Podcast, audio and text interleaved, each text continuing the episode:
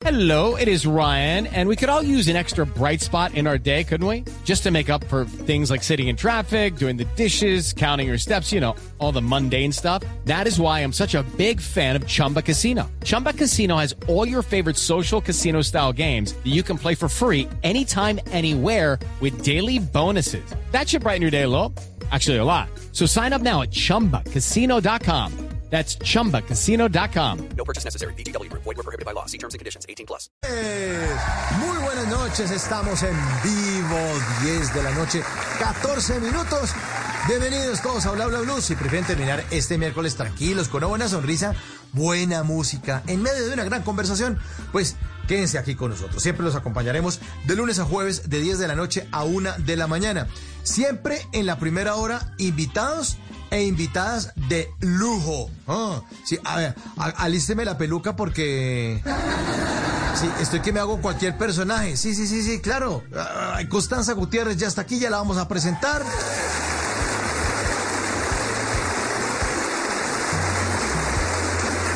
Después de las 11, hoy es miércoles de tutoriales radiales. Como estamos tan colombianos esta semana, les tenemos instrucciones para ser un mejor colombiano. Todo esto con la escritora, coach, sí, eh, la- nuestra queridísima consultora Ana Rojas Matiz estará con todos ustedes después de las 11 de la noche aquí en Bla Bla Blue. Pero como aquí hablamos todos y hablamos de todo, pues los invitamos a quienes quieran sumarse a estas conversaciones o hacerles preguntas a nuestras invitadas, la hagan. Lo hagan por favor en el 316-692-5274, la línea de Bla Bla que ya está totalmente habilitada. Y antes de presentar a nuestra querida invitada, se ilumina el escenario número 2 de Bla Bla Blue. Y como hoy es miércoles de música de los años 90, pues aquí está para todos ustedes Rosana Arbelo. Bienvenidos.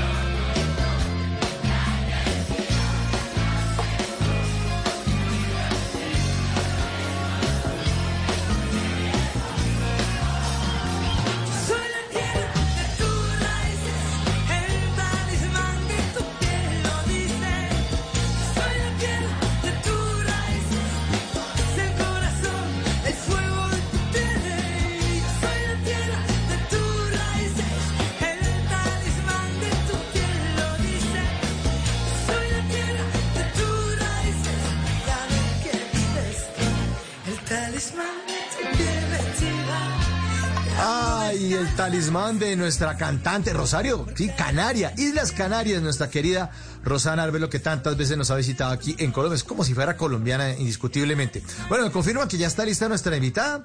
Nuestra invitada esta noche es una gran, gran, gran actriz eh, de cine, de teatro, de televisión. Una gran, gran, gran, además profesora, profesora de dramaturgia. Y como yo hago voces, pues apenas también para, para el drama, así hasta aquí. Recibamos con un fuertísimo aplauso a nuestra queridísima Constanza Gutiérrez. Bienvenida, Constanza, muy buenas noches. Muy buenas noches. Eh, Constanza, eh, dígame por favor que usted se acuesta tarde porque es que a mí me da pena tra- hacer trasnochar a los invitados o invitadas. Pues de cuento que no, yo me acuesto muy temprano con las gallinas, porque vivo en el campo. Ah, bueno, muy bien, muy bien. La gente Sí. se- Sí, aquí estamos, aquí estamos al aire, aquí estamos al aire. Con las gallinas, usted se fue a vivir Sí. eh, y abandonó Bogotá en el 2020. Cuéntenos eso, ¿no? Se aburrió de la, de la selva de cemento y se, y, y se retiró, pues, de, de todo este estrés. Sí, señor, gracias a Dios.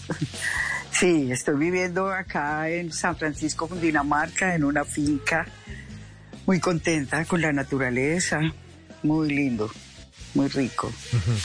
Sí. Y, y- ¿y Entonces qué la llevó a se tomar acuesta esa, esa- uno muy temprano. temprano con las gallinas? Bueno, ¿y, y qué la llevó a tomar esa decisión, Constanza? Pues un poco porque pues tú sabes que nuestro trabajo es un trabajo intermitente, entonces pasan a veces varios meses en que no hay trabajo y pues eh, yo no salgo mucho de noche, pues prácticamente nada, no salía y ahora menos, pues no, pero no salía de noche ya, me daba mucha pereza, mucho frío. eh, eh, pues cuando no tenía trabajo, pues me estaba siempre como en la casa, porque en Bogotá como que no me dan ganas de salir.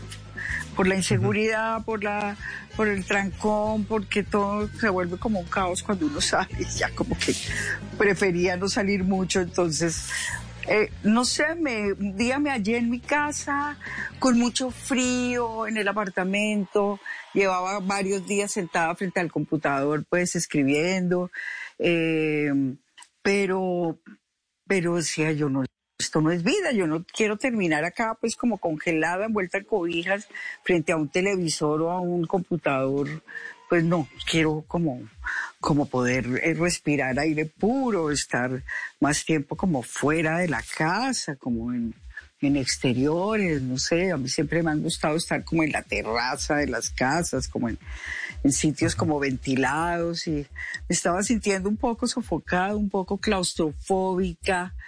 Eh, y eh, yo ten- tengo una amiga que vive acá en San Francisco eh, porque mm, yo le recomendé que se viniera a vivir acá cuando llegó de Estados Unidos, hace ya como nueve años. Y la visitaba mucho y como que empecé a, a sentir que, que me gustaba más pues estar por acá, añoraba estar acá. Y un día decidí decirle que, que si me ayudaba a conseguir un lugar en arriendo, una casita, una finquita y, y empezamos a buscar y ya encontramos la que es y, y aquí estoy hace ya, hace cuatro años que, que, que digamos que, que conseguí la casita para estar el tiempo eh, eh, acá mientras pues está uno en, en la etapa en que no tiene trabajo y también el apartamento lo tenía un poco por, por Airbnb y entonces así así como combinaba allá y acá. Claro que me gustaba más estar acá, realmente. Y cuando vino la pandemia, estábamos acá eh, y afortunadamente pues y nos quedamos acá todo este año, el año 2020 y, y ah, como a finales de 2020 decidí que, que arrendaba el apartamento ya del todo allá y me quedaba del todo acá. Y así, y así pasó y aquí estamos. Mm.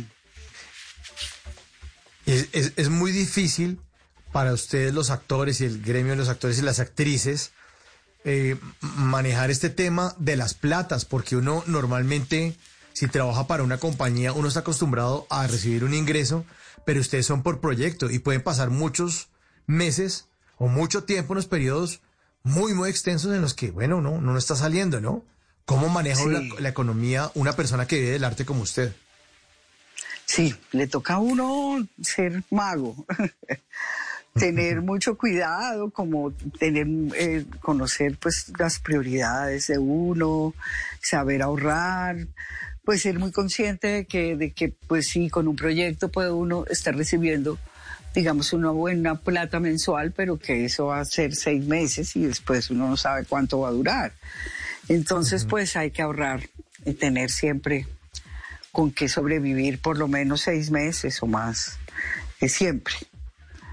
Eh, Sí. Y bueno, y si viene otro proyecto, pues ya uno entonces ya pues hace un paseíto o compra algo, pero siempre es, tiene, tiene que tener uno un colchón por ahí de ocho meses, más o menos. Uf, Sí, mucho, sí, sí. mucho, ¿no? Mucho. Largo. Tiene uno que ser muy organizado con la, con la economía. Bueno, y yo combino con, con mis obras de teatro, que las vendo y me muevo por acá y allá. Bueno, con la pandemia pues todo ha sido más difícil, pero, pero bueno, ahí vamos, ahí vamos. sí, bien. Y en el campo uno no tampoco gasta tanta plata, la vida es Ah, más... eh, claro, claro. Sí, es más fácil. Eh, la comida, todo. Y si uno siembra, pues todavía ahorra un poco más. ¿Y está sembrando? En este momento está el huerto, no. Eh, Ya no lo comimos todo y no hemos vuelto a sembrar. Está, pues estaba trabajando lo de café, haciendo otras cositas y, y no había tiempo. El huerto hay que cuidarlo mucho, hay que estar pendiente todos los días prácticamente, porque pues, o si no encuentra uno sorpresas de que el gusano ya se comió el, el brócoli o, o sí, cualquier cosa puede pasar. Entonces todos los días hay que ir a echarle ojito, echarle agüita, mirar eh, si está sano o, o fumigar con ajito, con ají o con cosas orgánicas. Pero es muy lindo tener huerto y comer de lo que uno siembra. Eso ha sido para mí una experiencia maravillosa. Lo más, Sí, lo más lindo del mundo. indiscutiblemente. Y, y además Sí. porque siente uno como si eso fuera gratis, a pesar de que uno le toca trabajar y arar la tierra y de pronto si es necesario comprar algo para, para un pesticida, lo, lo que sea, requiere de un trabajo, pero eso es como si fuera un regalo de la naturaleza para uno. O sea, a mí me Exactamente, parece mágico que uno ponga una semilla y salga comida, o sea, uno se puede comer eso que es, que, o sea, es un regalo, es casi que un regalo de la Sí, eso naturaleza. es como, como mágico, sí, es divino. Es mágico, Cuando empiezan a nacer, luego empieza a dar la flor y uno dice, ya viene el fruto. Es todo un proceso muy bonito de, de- de- de la naturaleza y es muy generosa. Y, y- y la primera vez que yo empecé a, a- a trabajar el huerto, eché el- la primera eh, palada pues de con el asadón, la primera envión con el asadón, la el segundo y yo dije, ay Dios mío, esto me va a quedar grande, esto está duro. Pero que va, mira, seguí. Y, y, y como que la misma tierra te va dando energía y seguí, seguí todo el día con un ánimo y no me cansaba, ya no me cansaba. Como a las 5 de la tarde que terminamos la labor, pues me sentí, pero agotada totalmente, pero con una sensación de felicidad increíble. Era un cansancio feliz, era una cosa divina. Muy, muy bello. La, la tierra, trabajar la tierra, le da a uno mucha energía, mucha satisfacción, mucha felicidad. Es muy bonito. Pero a propósito, eh, Constanza, de, de cosechas, usted lleva muchos años trabajando en esto y ha hecho unos grandes papeles. Estuvo en, en Bolívar, en la serie, en el papel de Dolores. Eh, tengo entendido que también estuvo en La Gloria de Lucho, en las Hermanitas Calle, ahorita que nos está contando que en Café.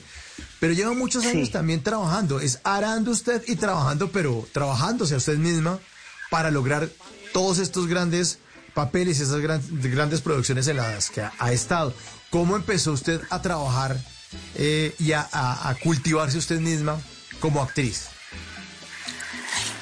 Pues mira, em, yo comencé en el teatro. Eh, eh, yo estudié en la Universidad Bellas Artes, en la Tadeo.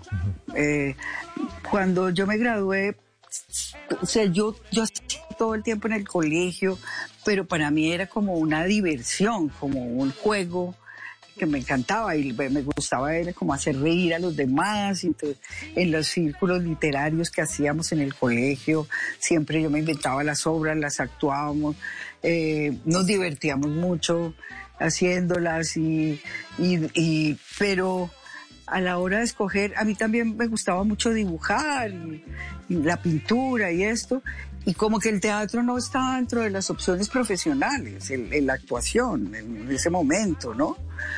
Mm, y opté por, pues, por estudiar Bellas Artes eh, y eh, digamos que yo me enamoré de la, de la, del arte de Rembrandt, la manera de pintar de Rembrandt, todo ese cuento de la luz dramática, esa luz eh, que no es tan, tan natural, es una luz más eh, como teatral realmente.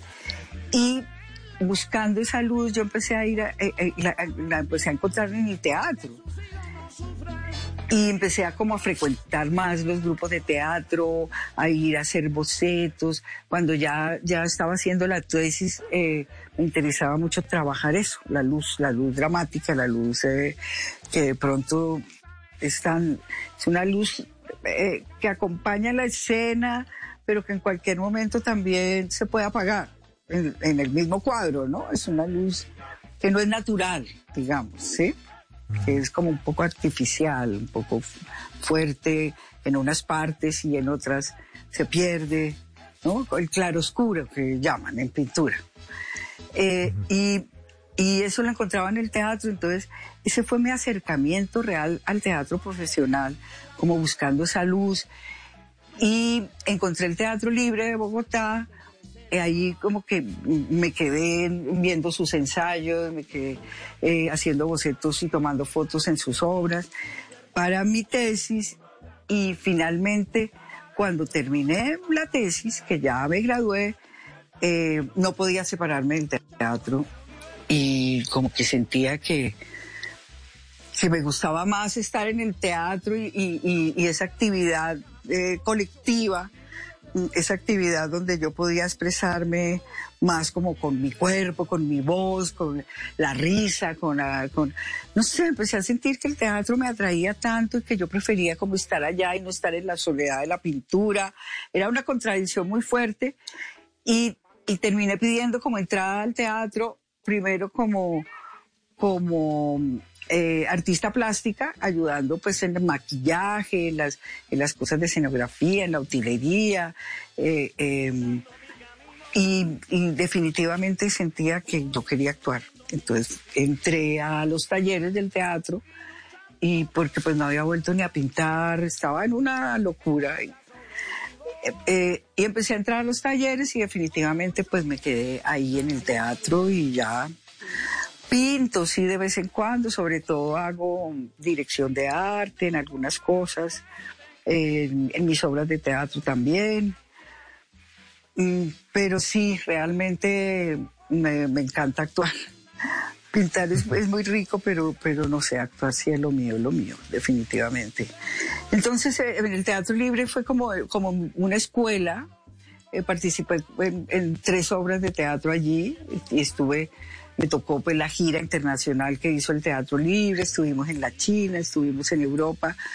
eh, yo participé en tres obras ahí en esa gira. Después de la gira ya, o sea, yo entré al Teatro Libre en el 78. Esa es historia patria. Y, y en el 83 eh, llegamos de la gira y el teatro un poco como que se rompió, eh, eh, sí, se dividió, sacaron una gente, sacaron otra, y yo finalmente me salí del teatro porque como que sentí que ya no era el mismo y te quedé como huérfana de teatro. Y finalmente eh, empecé a trabajar en la televisión por Pepe Sánchez, que era un gran amigo de la casa, del teatro. eh, y él fue el primero que me dio un trabajo en televisión cuando yo me retiré del teatro libre. Y ahí empecé, ahí empecé.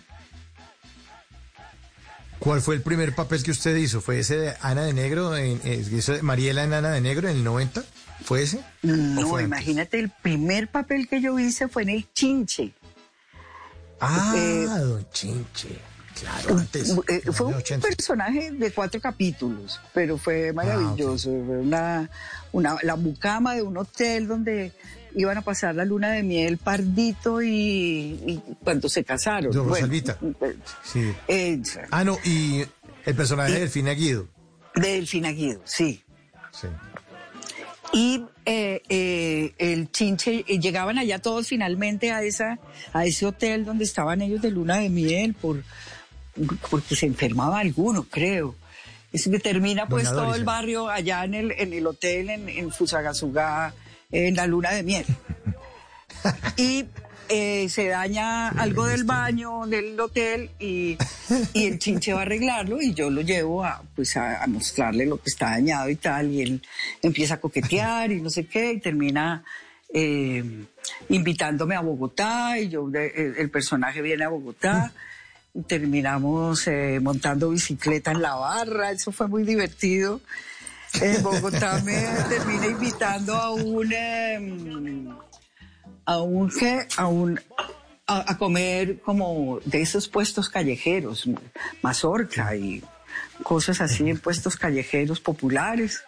Y no tenía con qué pagar y, y pues él pensaba que yo me iba a comer una papita y resulta que pues eh, ella comía bastante, entonces se comió medio, medio puesto Qué bueno y eso. terminó pues él eh, eh, ahí más embaucado con la cuenta. Bueno, eso fue muy divertido, creo que nos volamos en la, en la cicla y yo en la barra y fue, ¿Y qué dijo la divertido. señorita Elvia? La señorita, eh, eh, la señorita Elvia, que era el personaje de Paula Peña. Eso, la señorita Elvia, y cuando, cuando está ya en Fusa, llega y se da cuenta que la coquetería de este man y termina botándolo vestido a la piscina, empujándolo, furiosa. Sí, se arma como un drama ahí. Sí, eso fue como muy divertido. Ahí empecé y después eh, em- mm, hice décimo grado. Claro, Eh. Uy, qué bueno décimo grado, claro. Décimo grado, sí, yo era la profesora Catalina, era una profesora de biología. Sí, el director era Jorge Emilio Salazar. Eh, Jorge Emilio me llamó a trabajar ahí. Eso fueron varios años, fueron como dos años o más eh, de, de trabajo con, con estos muchachos. Eso fue muy bonito, fue un trabajo muy especial. Sí, que era la historia de cómo los eh, estudiantes de colegio se enamoraban y vivían en esos años 80, décimo grado. Gran Sí. clásico de la televisión colombiana. Buen, Sí, buena serie. Sí, sí, sí, muy, muy, muy divertida y tenía muy buena audiencia. Era muy importante, además que pues eh, era muy educativa, ¿no? También tenía muchas, muchas enseñanzas de vida con los personajes, era muy bonito. Mm, con los profesores también. Claro, claro, claro. sí. Bueno, eh, pero, pero, pero eh, también usted estuvo en Francisco el Matemático, que también trataba, Ay, también. sí, hacía el papel de Marlene de Ordóñez en Francisco el Matemático, y trataba de eso, ¿no? De estudiantes. Eh, y, y era en También. otras épocas, era, era la época también del, del canal privado y eso. ¿Qué cosas buenas tiene ahora esa televisión desde para este lado de hace 23 años de los canales privados comparada con esa televisión de Don Chinche y de las programadoras? Ahora, ¿qué hay a favor? ¿Qué funcione que usted, uy, menos mal, ahora existe esto, es, que es mucho mejor? ¿Qué te digo? ¿Qué te digo? No, pues a mí me parece que antes era como mejor. Es que no le quería hacer esa pregunta porque, porque todo el mundo dice, no, es que antes sí era mucho más chévere. No, no, no, es que definitivamente todo tiempo pasado fue anterior. dice. Pero por eso le hice la Fue pregunta al revés. Pues, pues porque había más tiempo para hacer las cosas. Yo me acuerdo que el Chinche Claro. era un programa de media hora y se hacía como en dos días. Entonces había como, como no sé, uno se, se- como actor también como que lo disfrutaba más, ¿no? Había más tiempo de, de- de preparar y, y también pues la- en las grabaciones no se grababan tantas escenas, un poco menos de escenas. Entonces era como un poco más relajado, digamos, ¿no? Pero más Eh, caro, que ¿no? ahora, porque ahora hay más acelera, ahora se hacen más escenas. Claro. Antes se Los hacía un- una novela en un año, en dos casi, y ahora se hace en seis meses. En ¿no? seis meses, sí. Do- dos, dos, dos unidades eh, o tres unidades haciendo al tiempo. Sí, yo pienso que antes se hacía como más relajado, ahora pues se hace más rápido. Mm, sí, no sé, no me parece que, que ahora sea mejor, de pronto es lo mismo. Mm, Pues era más relajado antes, pero, pero, sí. pero no las le veo la de pronto. ¿Ah? Constanza, las, tema- las temáticas ahora no hay tanto, eh, no sé, tanto escrúpulo, tanto tabú, se hablan las cosas un poco más de frente. De pronto en ese entonces, en esa época de Don Chinche, en los años 80 era un poco más conservador eh, la- era mucho más Sí. conservadora la temática en televisión. Eso no se puede hablar en televisión, no, no, no. Cállese, ¿cómo hablar de sexo? Los estudiantes no. Los estudiantes no, a esa edad uno no. Sí, de pronto sí. Había más, eh, más pudor, un poco. Un poquitico. Pero, Un poquitico más. Pero bueno, también antes las temáticas, habían unas, había unos programas muy interesantes como Casa de las Dos Palmas, como ah, Revivamos Nuestra Historia, no sé, hacían cosas también, mm, también interesantes, históricas, eh, o, sí, sobre todo sí, de, de- de- de nuestra de nuestro pasado, mostrando como el origen de ciertas culturas y eso. Ahora también, ¿no? Ahora mm, no sé. Claro, Bolívar. Usted hizo parte de Bolívar, hizo el sí, personaje Bolívar, de que fue Dolores pues un una producción superproducción. espectacular. Sí, no, su- con Bolívar recorrimos el país, hicimos pues la gesta libertadora. Eso fue una maravilla también haber, haber logrado conocer tantos lugares de este país, hasta casi el páramo de Pisba y todo, todo el, toda la ruta. Eso fue muy bonito. Sí. Sí, cosas que le enseña, le enseña eh, su trabajo, así como usted también les enseña a sus estudiantes. Llegó un momento donde usted dijo, bueno, esto también toca eh, enseñarlo. Háblenos un poco de esa docencia, que, cómo, ¿cómo es una clase con usted? ¿Qué les dice a los primíparos de actuación Constanza Gutiérrez cuando llegan a la primera clase? Y el filtro, bueno, esto es esto, esto no es esto. Si usted piensa que esto es esto, ahí está la puerta. ¿Qué cosas dice usted en esa primera sesión?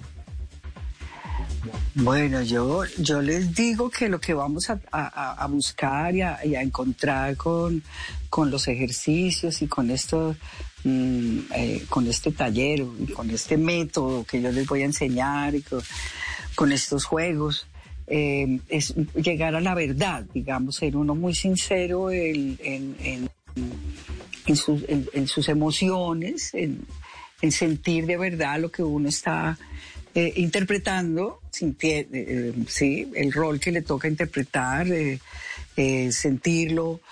Eh, el personaje también hay que trabajarlo, hay que estudiarlo, hay que, hay que mm, eh, estudiar sobre su, su contexto, ¿no? O sea, si es un personaje de época o, de, mm, o que vive en determinado lugar o que tiene determinada característica, pues hay que trabajarlo y estudiarlo bastante para, para poder asimilarlo y, y- y poderlo vivir, ¿no? Tener como todo muy claro del personaje. Em, primero que todo, uno nunca puede ser, digamos, el, el juez del personaje, el, que acusa al personaje, así el personaje sea eh, un personaje malvado, ¿no? Que tenga, que no tenga escrúpulos, eh, que, que- que haga cosas terribles, porque le toca a uno muchas veces hacer personajes, pues, que hacen cosas que uno jamás haría en la vida, ¿no? Eh, eh, y uno, como actor, creo que no- lo peor que puede hacer es juzgarlo. Al contrario, creo que uno tiene que ser como el abogado defensor del personaje, primero que todo, ¿no? Y ahí uno ya empieza como a, a ser parte de él, en la medida en que uno se vuelve su, su defensor, ¿no? ¿Por qué justificar? ¿Por qué este, este personaje hace esas cosas? ¿Por qué siente eso? Mm, eh, no, no juzgarlo, ah, es que este, este es malo y es un malvado. Nunca, nunca. Siempre verlo y, justificar y, entender por qué el personaje está reaccionando así, haciendo esas cosas, ¿no? Em, sí, eh, yo creo que primero que todo la sinceridad, pues el amor hacia esta profesión, que eso es, como una vocación más, eh, encontrar esa, esa vocación definitivamente y eh, el ser muy sincero uno con su personaje, ¿no? Mm, uno con- como ser humano tiene todo, uno, uno sería capaz de todo, hasta yo creo que hasta de matar de pronto, no sé, pues si tú te pones en, en un plan delirante, por ahí. Y pues puede ser, uno pues, uno, uno con ser humano también siente muchas cosas que no le gusta sentir, ¿no? Que son para uno malas, para su espíritu, como las envidias, como la- la- los odios, como eh, por, por momentos, ¿no? Que uno corrige y uno se da cuenta que no, no puedo, este sentimiento no me sirve a mí, ¿no? Pero a, pero a los personajes a veces le toca a uno vivir cosas como eso, como personajes llenos de envidia, de envidia, de rencores, de odios, de querer hacerle daño a este o de, o de, entonces es buscar el por qué ese personaje hace esas cosas y de verdad, pues sentir esos sentimientos horribles, sentirlo, pero sentirlo sin responsabilidad. O sea, no soy yo. Sí. Es mi- se, lo, Sí, se lo presto a mi personaje. Entonces, por eso es también como una catarsis, porque de pronto uno encarna sentimientos que, que no se permite a uno mismo, ¿no? Como, es- pues, como un personaje, pues uno siente que no tiene tanta responsabilidad de ese sentimiento, que lo sintió, pero que no es de uno. Entonces eh, es como, como también una catarsis, ¿no? Permitirse eso. Total. 10 Sí, de la noche, se limpia 44 minutos. Estamos esta noche con Constanza Gutiérrez, actriz, directora, docente, dramaturga. Eh, Constanza, en algún momento yo vi un, un monólogo de John Leguizamo que se llamaba Pelado de Barrio. Y me acuerdo que él, él dijo, no, yo quiero ser actor. Y estaba en Nueva York y muy pelado de barrio, dijo, no, sí, ya, es actuar, es ahí, ahí, pararse la cosa. Y lo primero que le dijo su primera profesora que tenía, que era una señora como de 90 años, de ascendencia rusa, que vivía en Nueva York y que sabía demasiado de esto, y lo puso fue a leer, ¿no? Y de pronto uno piensa, los actores tienen que hacer cualquier cosa. No, no, no, no, lo, lo, lo clavó fue con todos los clásicos. Dijo, no, no, no, no. Esto antes de pensar en pisar cualquier escenario, usted tiene que ir a leerse todos los clásicos. Y después de, la- después de que lo puso a leer no sé cuántos meses o no sé si hasta años, a leerse todos los clásicos de la literatura y del teatro y de todo esto, bueno, ahora tiene que escribir. O sea, pero es que yo quiero actuar. No, no, no. Es una formación además de una cultura que tiene que ser muy amplia porque no es que sea un títer al que ponen frente a una cámara, sino es un artista. Es un artista, indiscutiblemente. Exactamente. Sí, claro que sí. Uno tiene que conocer el origen del teatro, eh, también el género en que está trabajando. eh, eh, sí, eh, toda la, cantidad de escritores y de teóricos del teatro, de la cantidad de técnicas que se ha, cómo se ha ido desarrollando el arte, el arte de la actuación eh, a, lo largo de, la historia de la humanidad, las distintas teorías y técnicas que hay, la Stanislavski, Meyerhold, eh, eh, Bertolt Brecht, eh, sí, pues y, y los contemporáneos, sí, todo el tiempo tiene que estar uno como renovándose también. Yo realmente hace como cuatro años que no hago un taller, no menos, menos, menos, como, como, como dos años, bueno, desde antes de la pande- pandemia no hago ni un taller, pero yo siempre trataba de, de hacer mis talleres en la casa del teatro, cuando llegaba al festival de teatro o con ma-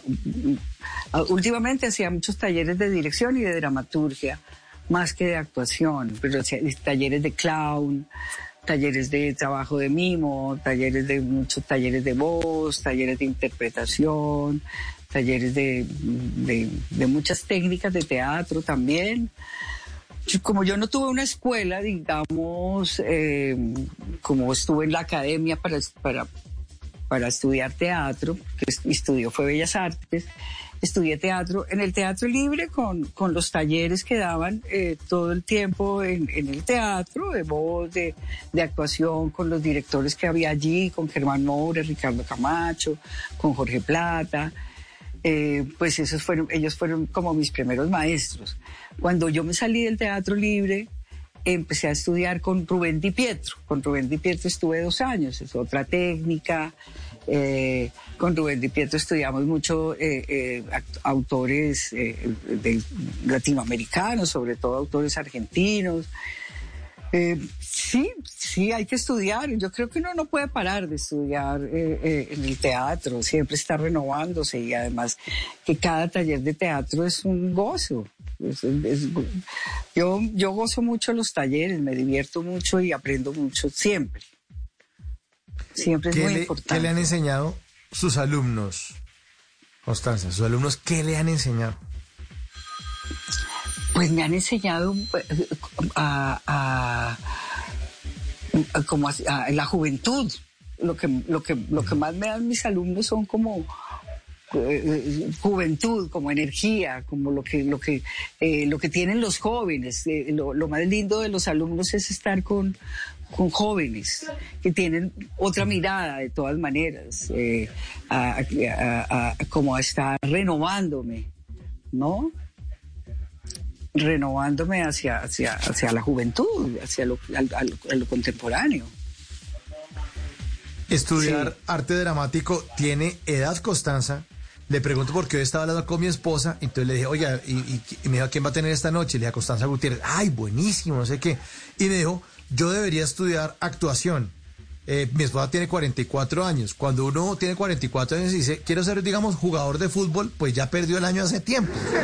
Clasifica para el equipo de los rodillones del barrio, no más. Pero, pero para actuar se necesita edad. No, yo creo que no.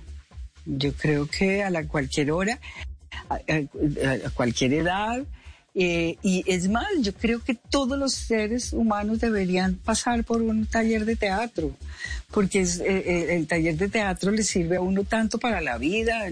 Con un taller de teatro uno se, se descubre una cantidad de cosas de uno, de virtudes, de, de miedos, de de, no sé, de valentías, de, de, de, de cosas de la voz, de cosas con el cuerpo, de, cómo maneja uno las emociones. Y, y, y, y- y se empieza uno a conocer mucho. El, el taller de teatro es un taller eh, muy importante para el desarrollo humano, me parece, me parece. Yo, tu- yo di, yo di uh, clases de teatro en una universidad hace tiempo, en la Universidad Antonio Nariño, eh, y, era para profesores, eh, era un diplomado para profesores de, de- de colegio, de docentes, eh, un diplomado en, en teatro y dramaturgia mm, como parte de la, de, de la enseñanza mm, para los profesores. Y fue maravilloso porque era gente mayor, en aquella época mayor que yo, y, y llegaron un poco mm, eh, tímidos, con el cuerpo muy, muy tiesito, como muy, muy, muy también tímidos con, con su expresión corporal. eh, eh, y, y a partir de los ejercicios y de los juegos y de, y de nuestras eh, eh, lecturas, igual ellos no, no iban a ser unos actores, ¿no? Ellos eh, usaba- iban a usar el teatro y la actuación como una herramienta para, para su pedagogía. Eh, pero ellos, eh, con mi método, pues ellos tenían que vivirlo y tenían que, que actuarse, volverse actores y directores, entender, ponerse en los zapatos de, de, de un actor eh, para poder también eh, eh, dirigir a sus alumnos y, transmitirles.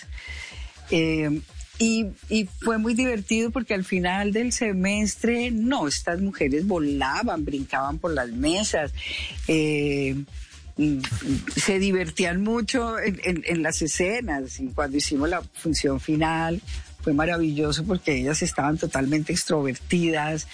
Eh, no, les cambió la vida, se, como que se conocieron un poco a sí mismas y se desinhibieron y, dejaron una cantidad de, eh, de temores y de, y de, mm, ¿cómo se llama? ¿no? Frustraciones o cosas. No sé, y para ellas yo sé que fue importante, ellas me lo decían y se notaba el cambio.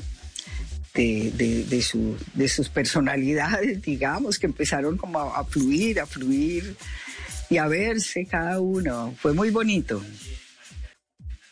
Eh, yo en algún momento eh, leí la biografía de la actriz Meryl Streep Y decía que ella se Sí. había vuelto actriz porque era, era muy tímida cuando tenía 12, 13 años. Entonces, eh, nació en New Jersey, en Estados Unidos, eh, y, y- y la mandaron los papás, vaya mi hija ya tome clases de actuación. Y terminó convirtiéndose en semejante actriz. Semejante Por ir a dominar el, actriz, claro. a dominar el tema, o sea, eh, me pareció curioso, el tema de la timidez. Meryl Streep, hágame el favor. Sí, sí, claro, conozco, conozco grandes actores que son muy tímidos, sobre todo actores de teatro que en su vida cotidiana son un poco tímidos, pero se paran en un escenario y se vuelven unos monstruos así de una extroversión y de una cosa que, que seducen. El teatro, sí, el teatro es una maravilla. Es una maravilla, Mm. es una maravilla con, con, si se tiene en cuenta esto. Y además, metiéndole un poco más de, de, de- de libros, ¿no? ¿Cree usted, eh, Constanza, que los, los aspirantes a actuación ahora van más al gimnasio y menos a la biblioteca? Mm, Pero total, total. Sí, eso, eso, el mercado como que los pide así. Es un poco así, ¿no? Em, Es bonito.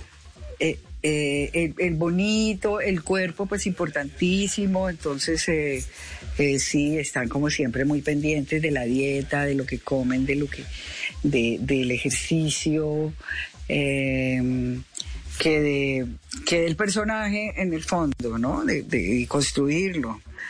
eh, de, meterse dentro del personaje. Están como un poco afuera, sí, un poco afuera. Eh, Hay de todo. Eh, O sea, también eh, ahora ha- ha salido mucha gente de unas muy buenas escuelas de teatro, como la gente que salió del Libre, gente que sale de la ENAD, de, de varias escuelas, eh, de la Casa del Teatro. Hay hay escuelas que, mm, que tienen unos métodos muy interesantes y que ah, de los, de los que ha salido gente muy buena, muy interesante. Eh, pero también eh, para cuando, cuando van a hacer casting también van mucho a los gimnasios, a las escuelas de modelaje, a buscar gente. Entonces, pues hay este tipo de, de actores que llegaron allí por, por bonitos, por chuscos y que por y porque pues tienen de pronto también una muy buena pers- una personalidad muy extrovertida, ¿no? Y, y pueden hacer el, el personaje de ellos mismos, ¿no? Toda, siempre. Y, y Uy, funciona. de esos conozco hartos. Uf. sí. Sí, yo conozco. Y si funciona y otra producción. pues, tendrá. Sí, y dice, "Oye, este es el mismo, ¿no? No cambió. Le cambiaron fue el nombre al personaje, pero él es el mismo. Sí, a mí, a mí lo que me gusta de actuar realmente es cambiar. No, mm, Uy. no ser yo como, como sentirme otra, como, no sé, tener otro acento, tener otras. Para mí esa es la magia de la actuación. Personajes como tan parecidos a mí, tan iguales a mí, No, pues como que no, no, no, no, no me gusta hacerlos tanto. Creo que me, me, me parecen más difíciles, o no sé, como tan iguales a mí, sí. Siempre son personajes afortunadamente como muy diferentes a mí. Entonces eh, me ponen, me, me, me, me ponen a estudiar y a trabajar, pero eso me gusta mucho.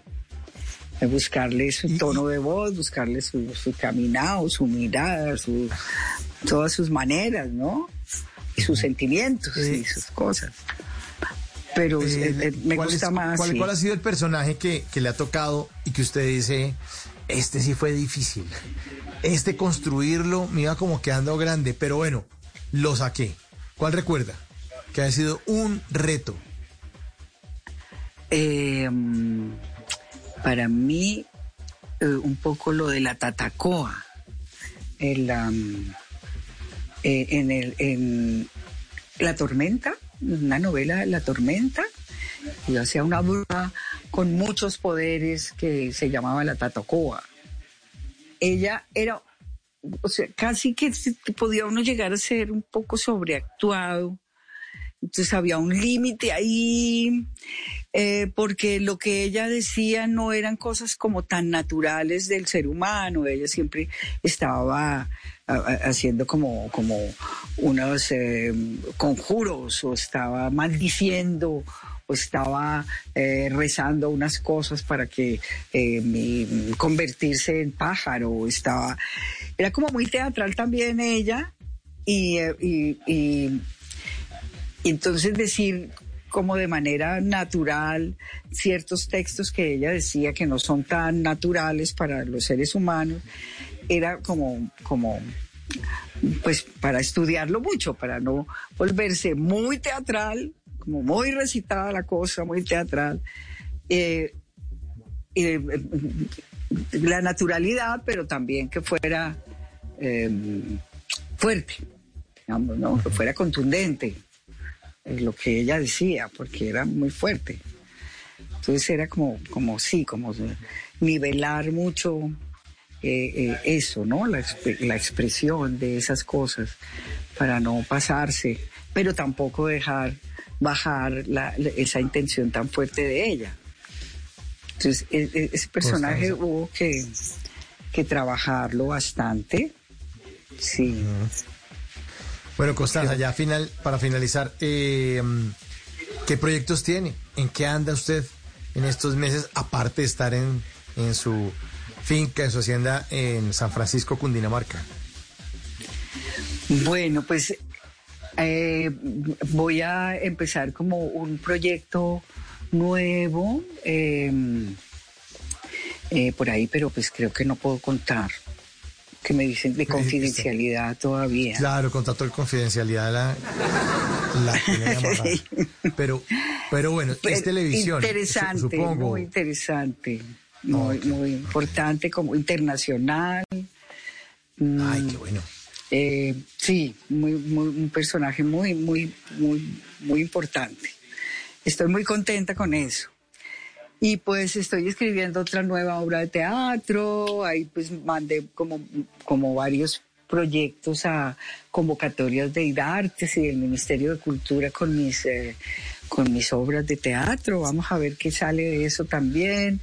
Pues la idea también es activar otra vez las funciones de, de, mi loca Margarita, de la obra de teatro que yo tengo ya hace varios años que estoy moviendo. Mm, sí, pienso que pues la parte del teatro también, activar un, un poco eso, terminar mi obra que estoy eh, escribiendo y, y montarla de una. Bueno, Pues es que pues la estaremos- pandemia sí hubo- tu- tu- Sí. nos dejó a todos como un poco A todos. en stand-by. Sí. frenados y en stand Pues estaremos ahí pendientes. Eh, eh, nuestra querida Constanza esta noche que nos ha contado cosas muy bonitas y muy bellas del teatro. Estamos pendientes eh, de todos los proyectos que usted tiene en el futuro. La estaremos siguiendo y esperamos también verla en esa en ese proyecto internacional bien, bien importante. Le leo unos mensajes que le escriben en el 316-692-5274. Dice, excelente actriz, la felicito, Constanza ha sido una de las mejores actrices colombianas, mis respetos. Le hago venia eh, con sombrero y Margarita también dice felicitaciones a la señora Constanza por su gran trabajo en cada producción, gracias por sus enseñanzas y por su gran cariño, pues gracias también a nuestros oyentes que hacen parte de esta conversación. Eh, Constanza, mil gracias por hacer parte de Bla Bla Blue, un gran abrazo y esperamos entonces verla pronto. Muchas gracias y feliz noche. Gracias a ti, gracias. Feliz noche para todos. Un abrazo. 11 y un minuto. Y la despedimos también con la banda sonora de Las Hermanitas Calle, la telenovela donde también estuvo Constanza Gutiérrez, que estuvo esta noche aquí en Bla Bla Blue. 11, un minuto, ya viene Javier Segura con voces y sonidos, la actualización de las noticias más importantes de Colombia y del mundo. Y al regreso tenemos miércoles de tutoriales radiales, ya que estamos tan colombianos, instrucciones para ser mejores colombianos. Esto es Bla Bla Blue, ya regresamos.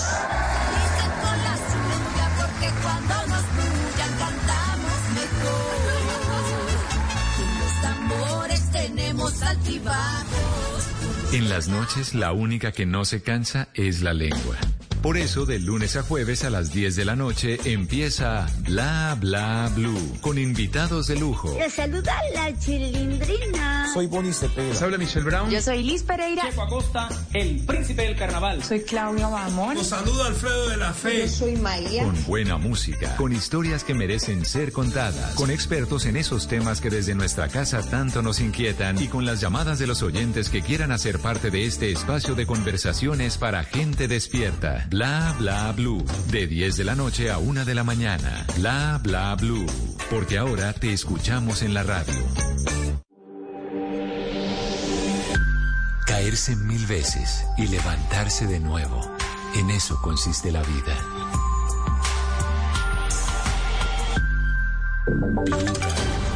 Voces y sonidos de Colombia y el mundo. En Blue Radio y bluradio.com. Porque la verdad es de todos.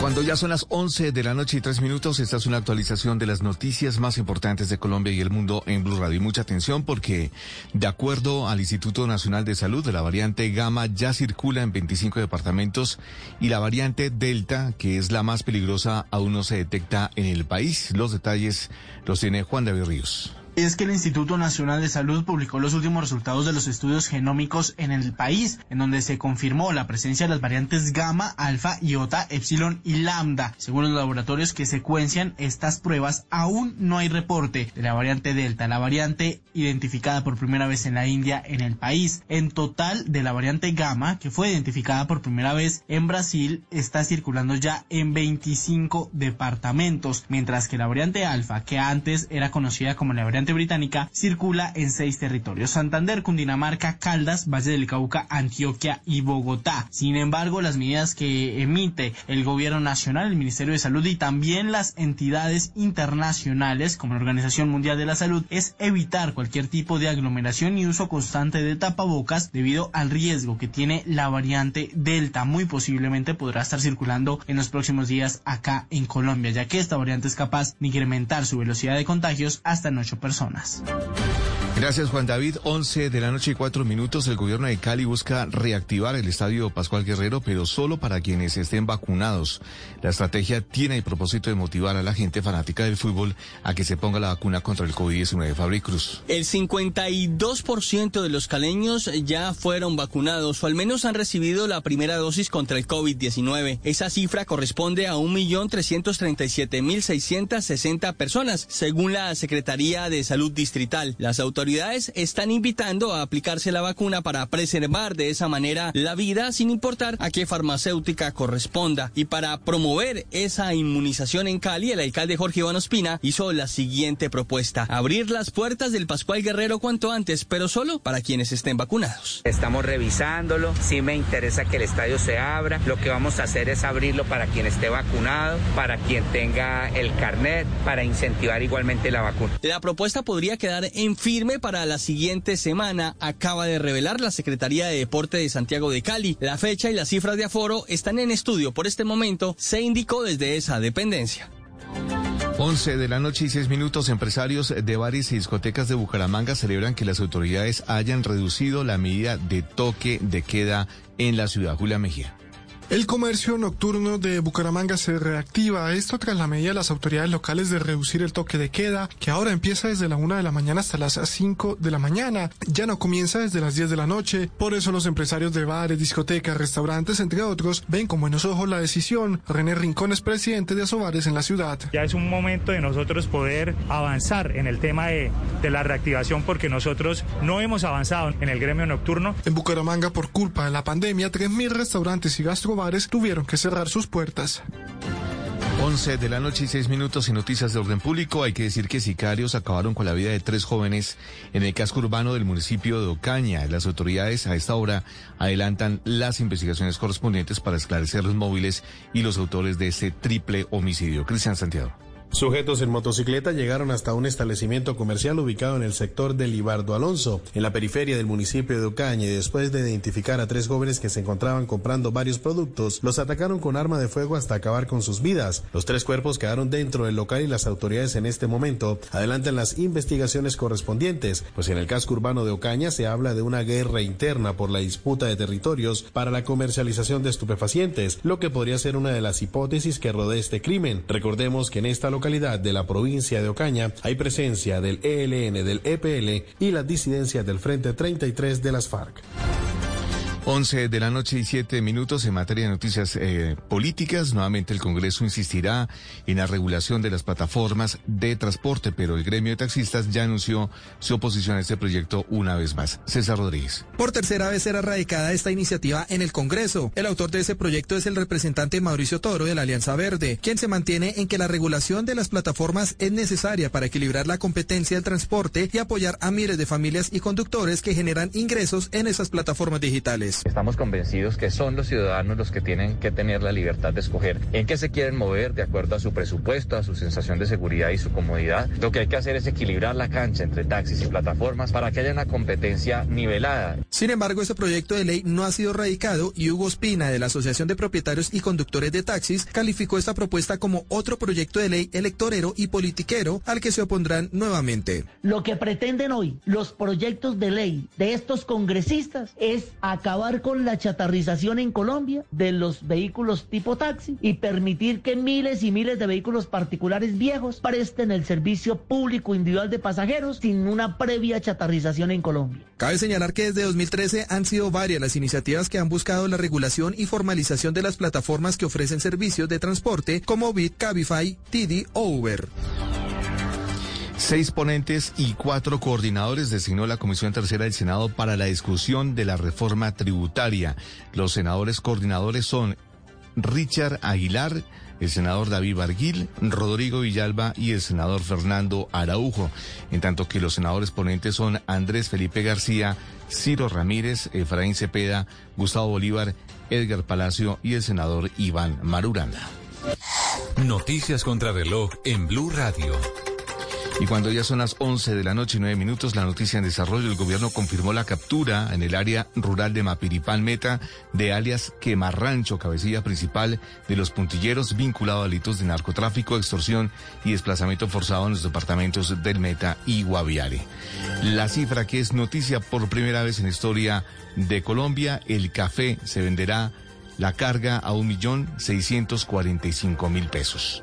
Y seguimos atentos porque horas eh, antes de la apertura de los Juegos Olímpicos de Tokio 2020 despiden al director de ceremonias luego de unos comentarios en alusión al holocausto nazi.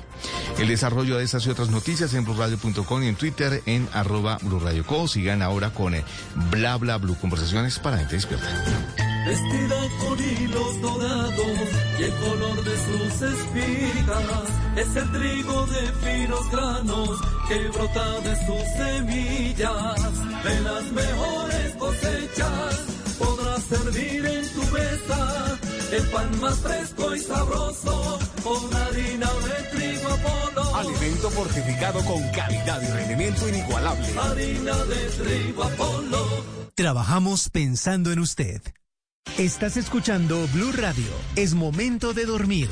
Mañana será un nuevo día para hacer realidad tus propósitos. Banco Popular. Hoy se puede, siempre se puede. Amor, ya estoy en el apartamento. Oye, ¿cómo hiciste para comprar todo eso? Estamos ahorrando. Y todavía lo estamos haciendo, porque con el Banco Popular ganas por ahorrar. ¿Es por el ahorro ganador CDT? ¡Increíble! ¡Sí! Abre o renueva un CDT y podrás ganar rentabilidad y premios sin rifas ni sorteos. Consulta más información en bancopopular.com.co. Banco Popular. Hoy se puede. Aplican condiciones. Vigencia del primero de mayo al 31 de diciembre de 2021. Somos Grupo Aval, vigilado Superintendencia Financiera de Colombia. En las noches la única que no se cansa es la lengua. Por eso, de lunes a jueves a las 10 de la noche empieza Bla Bla Blue con invitados de lujo. Soy el profesor Salomón. Yo soy Fanny Lu. Los saluda José Gaviria. Los saluda Jessica Seviel. Los saluda Hugo Patillo, príncipe Marulanda y rey de Bla Bla Blue. Con buena música, con historias que merecen ser contadas, con expertos en esos temas que desde nuestra casa tanto nos inquietan y con las llamadas de los oyentes que quieran hacer parte de este espacio de conversaciones para gente despierta. Bla Bla Blue. De 10 de la noche a 1 de la mañana. Bla Bla Blue. Porque ahora te escuchamos en la radio.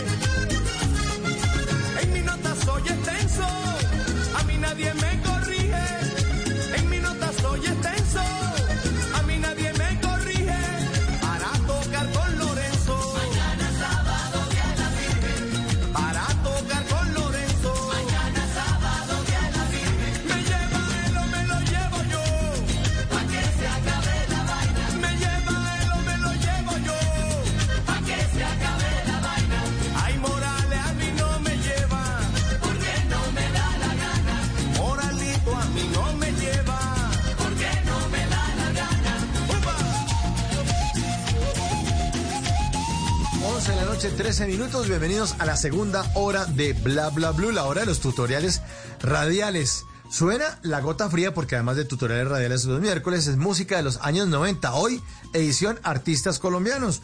Una canción de Carlos Vives de 1993 de su álbum Clásicos de la Provincia. Así que si prefieren terminar este día sin estrés, con una buena sonrisa, buena música y en medio de una gran conversación, pues quédense aquí con nosotros en esta segunda y más adelante en la tercera hora de Bla Bla Blue. En este miércoles de tutoriales radiales les tendremos instrucciones para ser un mejor colombiano. Bienvenidos.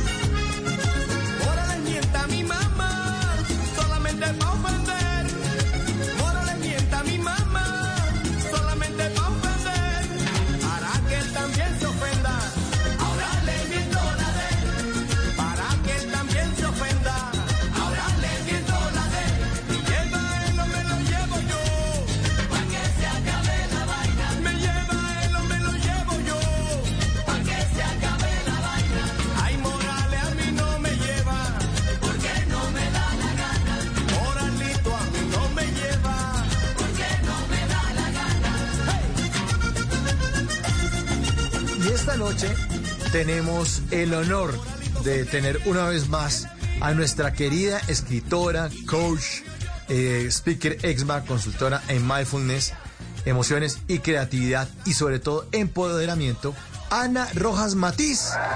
Bienvenida una vez más, Ana, a su programa Bla Bla Blue para hablarnos de este tema tan colombiano. Ana, ¿cómo está? Buenas noches. Hola Mauro, ¿cómo estás? Y hola a todos los que nos están oyendo en este momento. Qué momento más rico este. Qué buen momento, qué buen momento porque está usted aquí, Ana, esta noche. Eh, usted, para contarle también a, a los oyentes, contarles, usted vive en Weston, que queda al sur de la Florida, eh, y usted vive hace muchos años fuera, así que ha podido tomar distancia de estar viviendo en Colombia y estar trabajando ahora con gringos, pues, y con muchos, muchos eh, ciudadanos de todo el mundo, pues ha podido también analizar en qué estamos fallando nosotros, qué nos falta, qué sí, qué no, y en esa distancia ha hecho usted eh, esa selección de esas instrucciones para ser un mejor colombiano. ¿Por dónde le gustaría arrancar, Ana? Bueno, vamos a arrancar. Bueno, primero que todo fue un poco difícil escoger la lista porque a pesar de que llevo muchos años por fuera, evidentemente el corazón por Colombia late y late muy fuerte. Entonces, tratar de tomar distancia para poder vernos de una forma desde afuera eh, costó trabajo, pero aquí nos vamos. Tenemos cinco puntos que yo creo que van a resumir una muy buena conversación. Buenísimo. ¿Y cuál es el primero? Arranquemos entonces. Bueno, el primero, el pasto del vecino no es más verde y el tuyo no es más verde que el de nadie. ¿Eso qué significa? Está buenísimo. Significa que es, buenísimo. significa que es una invitación a dos cosas. Una, el agradecimiento constante, constante. Y la segunda, el hacernos cargo al 100% de nosotros mismos. Entonces, ¿qué pasa? Que si tú te sintonizas con todo lo de los demás es más bonito que lo tuyo, te estás sintonizando con una escasez muy brava. Pero si tú te sintonizas con lo mío es más bonito que lo de todos los demás, estás perdiendo empatía por muchas cosas y estás dejando de ver muchas cosas que son muy bonitas del otro. Sí, entonces Eh, a eso llamo yo Eh, eh, hay, el pasto un punto aquí importante. jamás es más verde. El pasto. Sí, siempre eh, decía la frase esa de Cochise, ¿no? Que en Colombia se muere más gente de envidia que de otros tipos de enfermedades, ¿no? Y es siempre estar mirando a ver qué tiene el otro y estarse comparando. Y cómo es de importante eso que nos dice usted, Ana, esta noche, porque uno entra también, pues obviamente indiscutiblemente siempre va a haber gente que tenga más plata que usted. Así sea el multimillonario colombiano más multimillonario, dice, yo soy el, hombre más rico de Colombia, sí, pero usted le ponen al lado a Jeff Bezos y se acabó. Se le acabó la dicha. Es que usted tiene nave para irse al, al espacio, no. Ah, entonces, chao. Entonces, queda usted por debajo de mí, ¿no? Entonces, no, no, no estarse comparando, ni nivelando, ni a ver cuál es el color del pasto del vecino, Ana. Claro, pero es que fíjate lo complicado del proceso de comparación. Cuando tú te comparas, estás negando todo lo que son las cosas que tú tienes como ventaja tuya y como privilegio tuyo. Entonces empiezas a comparar que el techo del otro es más grande, pero no le estás dando el valor al techo que tú tienes. Estás empezando a comparar que quizás eh, el trabajo que la otra persona o la compañía que la otra persona o la pareja que la otra persona o toda la familia que tiene otra persona es más estable que la tuya y estás dejando de quitarle, estás quitándole valor a lo que tú tienes. Y ahí es cuando tú te sintonizas con todo lo contrario a lo que sea el agradecimiento. Entonces, cuando tú te das cuenta que de verdad tienes que ser totalmente agradecido por la taza de café que tienes, por el techo que tienes, eh, por el trabajo que tienes, por las cosas que estás haciendo por ti, por el cuerpo que tienes, por la imagen que tienes, por todo lo que tú eres, empiezas a hacerte cargo. Y cuando te haces cargo, instantáneamente lo tuyo empieza a cobrar mucho valor y empiezas a dejar de compararte con los demás y empiezas a dejar de ver el pasto del vecino mucho más bonito que el tuyo. Porque pues en ese proceso de comparación es cuando uno entra en una carrera loca que yo uno con un segundo punto. Y es, entras en esa carrera loca y el segundo punto que traigo para hoy es, pierdes ese, con- ese contexto como de conciencia social, como de conciencia del otro. El, el no saltarse las reglas, el que no eres más que nadie, el que no eres el centro del universo, mejor dicho. Hay varios puntos, Ana, para, para, para tratar de, de hacerle disección a ese gran segundo punto del perder el contexto de conciencia social. Y es el, el, el creerse un poco más, ¿no? Es, usted no sabe quién soy yo. Es un, un, un tema y un defecto muy colombiano. Eh, estoy hablando con el dueño del potrero, no con las vacas. Y es creerse más que los demás. Es, es un complejo que yo no sé si estamos arrastrando desde la conquista a la colonia. Y no sé si es que aquí a los indígenas los trataron muy mal, sí, seguramente sí, no, no sé, no, estoy seguro. Los trataron muy mal, los maltrataron. Y entonces, eh, eh, como que era mejor ser español, o era mejor ser de raza blanca como los españoles, o hablar español, o que le gusten a uno los toros, o que uno tenga un pocotón de, de, de- de costumbres que de pronto ni siquiera son de uno, eh, pero es, es tratar de ser más en la sociedad y mirar a ver cómo uno puede por debajear a los demás. O sea, cómo les hago sentir a las personas que me rodean que yo sí soy, pero yo tengo plata y tengo un puesto. Sí. Y, y tenemos buen perro en la casa, bueno, nosotros no vamos a tener un perro recogido. Nosotros sí gastamos mucha plata. Somos mejores que los demás. Somos mejores que usted. Eso es una, una cosa muy, muy latina, ¿no? También. Es, es una cosa muy latina. Precisamente hablaba con una persona de México hace un par de días en la que le comentaba que estaba haciendo este ejercicio y me decía, lo que pasa es que yo pensaría, me decía él, que en México somos muy similares. Entonces es una cultura muy latina. Y, y voy a contar una historia y es una confesión. Hace muchos, muchos, muchos años, yo creo que más o menos hacia el año, yo hace 15 años que yo vivo fuera de Colombia, pero más o menos hacia el año 2, eh, escribí en mi blog un artículo que por ahí debe estar todavía, que se llamaba Nostalgia de la olla express y de mi Rosita. Y no era nada distinto, Mauro, a ese valor que yo no le daba a la Rosita de la casa, que era una persona que llevaba con nosotros, con mi mamá y con nosotros y con nuestra familia. Cuando mi mamá murió, quedó conmigo, yo no sé, 15 años, más de 15 años.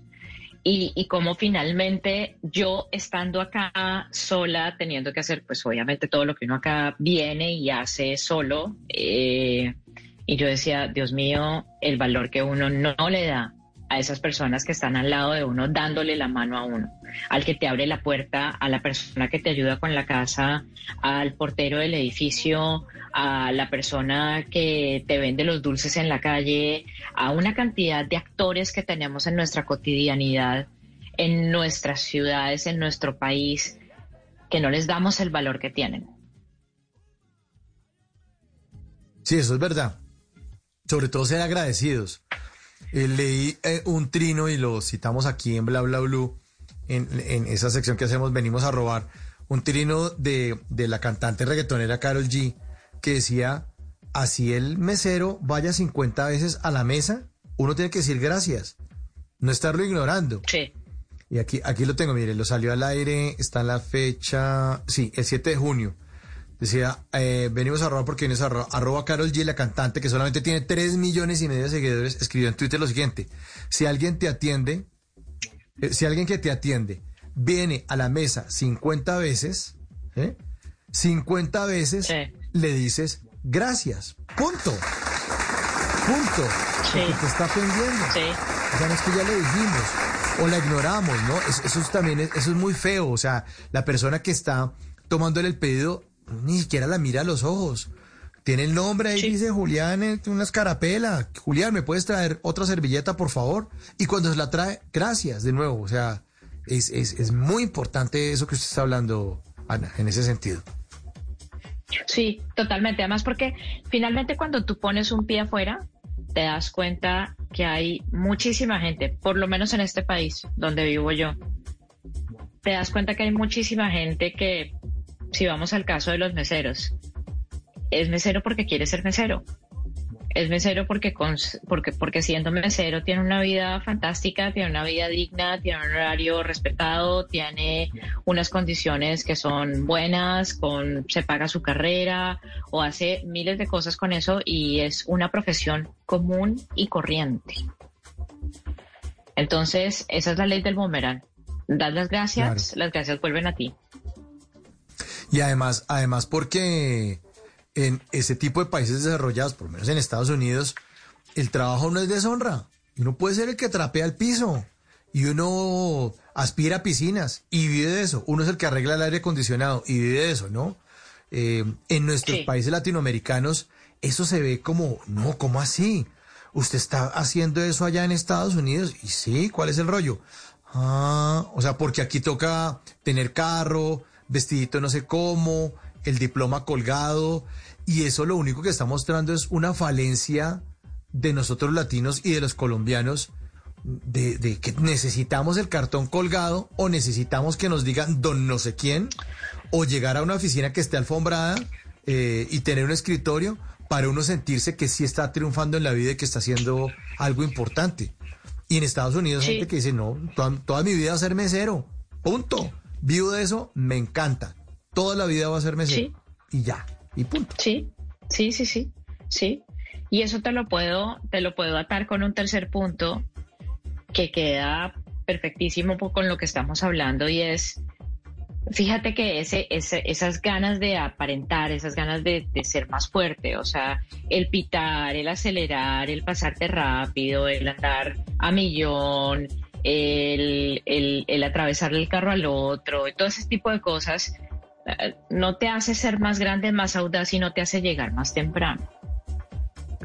Entonces, entre más ostentes una cantidad de cosas, no necesariamente significa que eres un buen, ser- un buen ser humano y no necesariamente significa que, que de verdad estás siendo el personaje más importante de la historia o el más trascendente de la historia. Ana, y una vez, una vez leí una frase que decía, viajar en primera clase no te hace un ciudadano de primera clase. ¿No?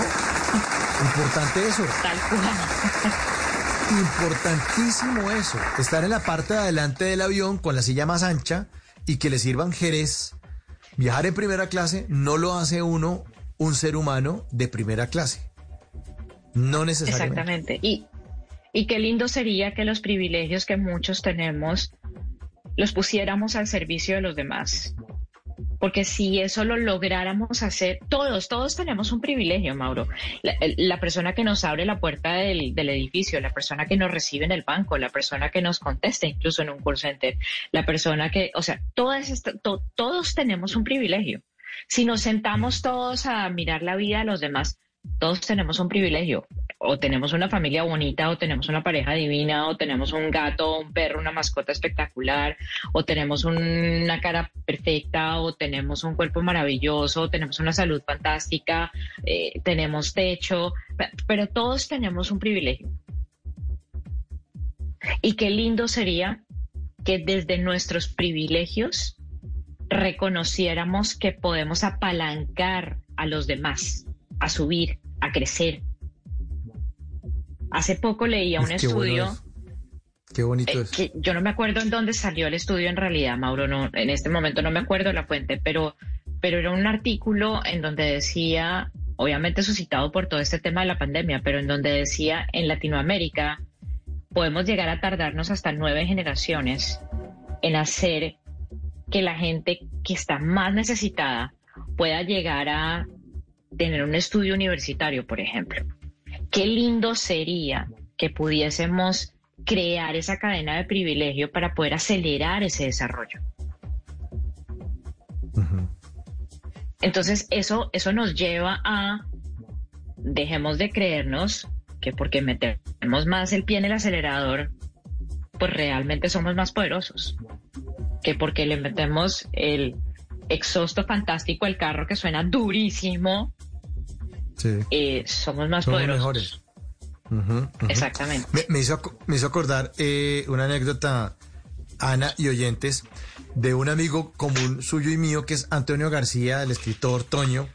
Eh, Gran escritor, recomendado las, las, las novelas que ha escrito Toño, son muy chéveres, Recursos Humanos, Declive, Su casa es mi Es casa. fantástico. Eh, fantástico. Toño tiene una anécdota que ocurrió en la universidad en esos años 90 con la marca eh, Bossi.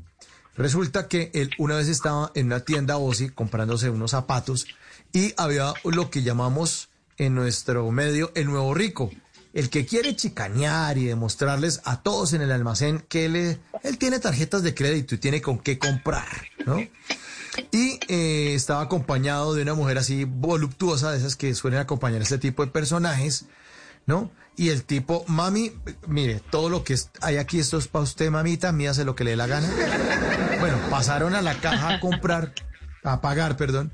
Y entonces el tipo pasó una tarjeta de crédito y la empleada mm, pasó la tarjeta, señor, eh, discúlpeme, pero pues no, no, no tiene otra tarjeta. ¿Qué, pasó? ¿Cómo así? ¿Cómo así? Es que no, sale fondos insuficientes, qué pena. No, no, no, es un error de de. No, saquemos esta otra, hijo de madre, venga para acá la otra tarjeta. Sacó la otra tarjeta, la pasó. Mm, no, señor, eh, aquí me sale rechazada en el banco. No, no, ¿cómo así? Tercera tarjeta, no, esta sí es más poderosa porque esta sí es la que tiene el billete. Pases esta, hijo de madre. Pasó la tercera tarjeta y la tercera tarjeta efectivamente rechazada también. Y el tipo se puso histérico. Entonces el tipo estaba haciendo, por ser fantoche, le estaba saliendo el, el tiro por la culata, se le estaba devolviendo todo y claro, ya había despertado por ser como tan, tan, tan escandaloso en el almacén. Ya había despertado el interés de mucha gente, incluso desde antes de, de- de pasar las tarjetas. Y en el tema de las tarjetas, aún más, ya yo creo que ya le bajaron el volumen a la música en el local para ver en qué paraba esto. Y el tipo se puso histérico y empezó a regañar a la niña de la caja. Ah, eso es culpa de ustedes. No, no, no, no, no, no. Ese sistema está dañado. Pero señor, no, es que no es culpa mía, es el datáfono acá, el aparatejo que es el que me está. Yo le estoy dando la razón de lo que dice el banco o los bancos donde usted supuestamente tiene su fortuna. No, no, no, no, no, no, no, no. Hágame el favor, comunícame con Francesco. ¿O cuál Francesco? No, que con Francesco, el dueño del almacén, Francesco Bossi. Señor, es una marca. Francesco Bossi es una marca. El dueño de Bossi no se llama así. Esto es una marca creada en Medellín que se inspiraron en un diseñador italiano que se llama Francesco Bossi y basados en, en los diseños de este italiano, pues así le pusieron el nombre al almacén. Pero esto es un señor allá paisa que está en Medellín, el dueño de esta, de esta compañía. Estoy hablando de los años 90. No sé si eso evolucionó, a quién se lo vende. Estoy hablando de por allá 1992, pues. Eh, eso ocurrió en esa época y señor paisa, esto no es de ningún Francesco, esto no, no, no lo puedo comunicar, es que comunícame con Francesco. El favor, acá tan ridícula delante de todo el mundo, ¿no? Entonces, no- Francesco no estaba en una casa en Laureles, en el Valle de Aburra, comiéndose arepas de un collar de arepas, esperando a recibir una llamada desde Bogotá a ver si alguien no le pasaba la tarjeta. Eso no iba a pasar.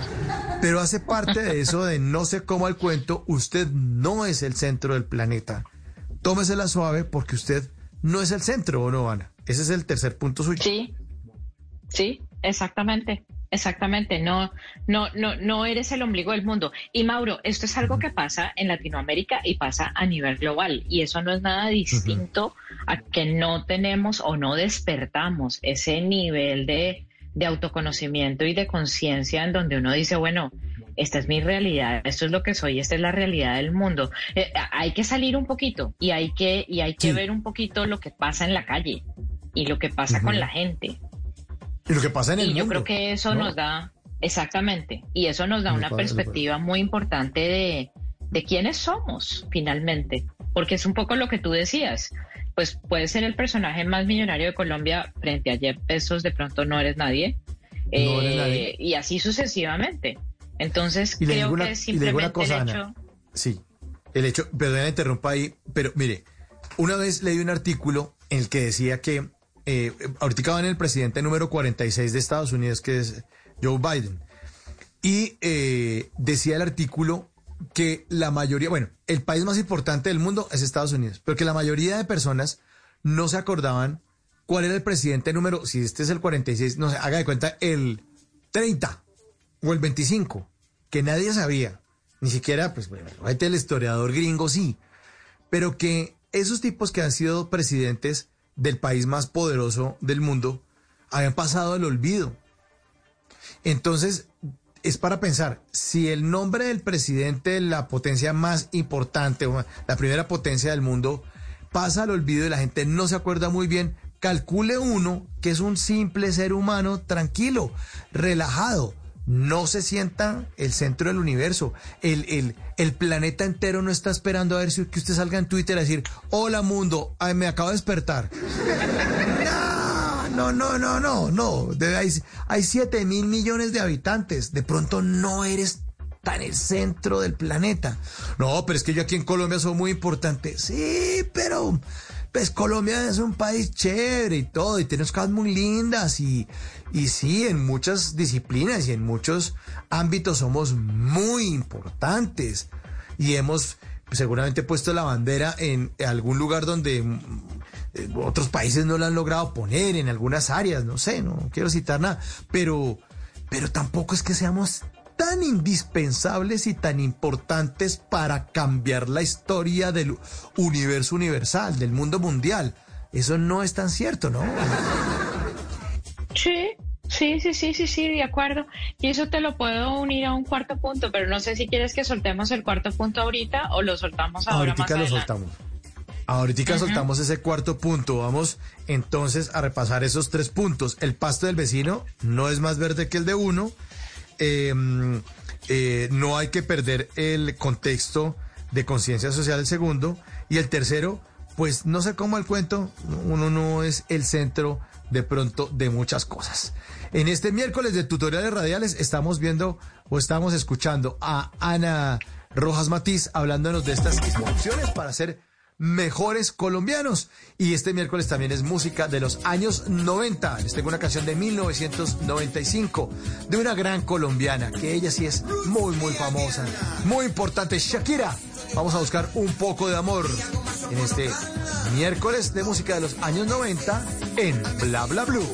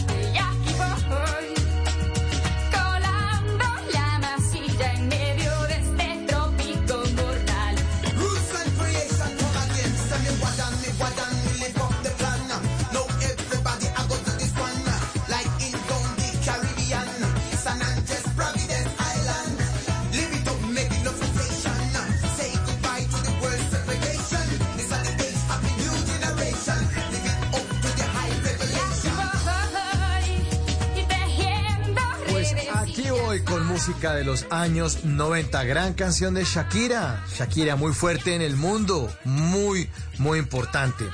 Ella con una carrera de la que hemos hablado ya varias veces aquí en Bla Bla Blue.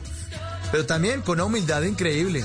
Esta semana que estamos estrenando una canción nueva de Shakira, eh, hablábamos de que a pesar de que tiene tantos años de experiencia, que es tan importante Shakira, pues ella dice, no, eh, va- volvió a cantar en inglés, eh, estoy un poco nerviosa, vamos a ver qué pasa. Shakira, que es tan importante, entonces, eh, aprendiendo también un poco de lecciones de la gente que ha hecho cosas bonitas y colombianos que han sido bastante importantes también tienen un toque de humildad. De eso también estamos hablando y eso de pronto podría re- re- resumir también o, o incluirse mejor en el tercer punto del que nos está hablando Ana Rojas Matiz esta noche, en estas noches de instrucciones, de tutoriales radiales en Bla Bla Blue. Y otra mujer bien importante, colombianísima y caleñísima, ella es una gran, gran, gran persona, gran, gran ser humano, es Ana Milena Gutiérrez que tiene su sección de Salvar a los Emprendedores en Noticias Caracol, edición del mediodía, y que aquí en Bla Bla Blue también intenta darle una manito y salvar a los emprendedores en Bla Bla Blue.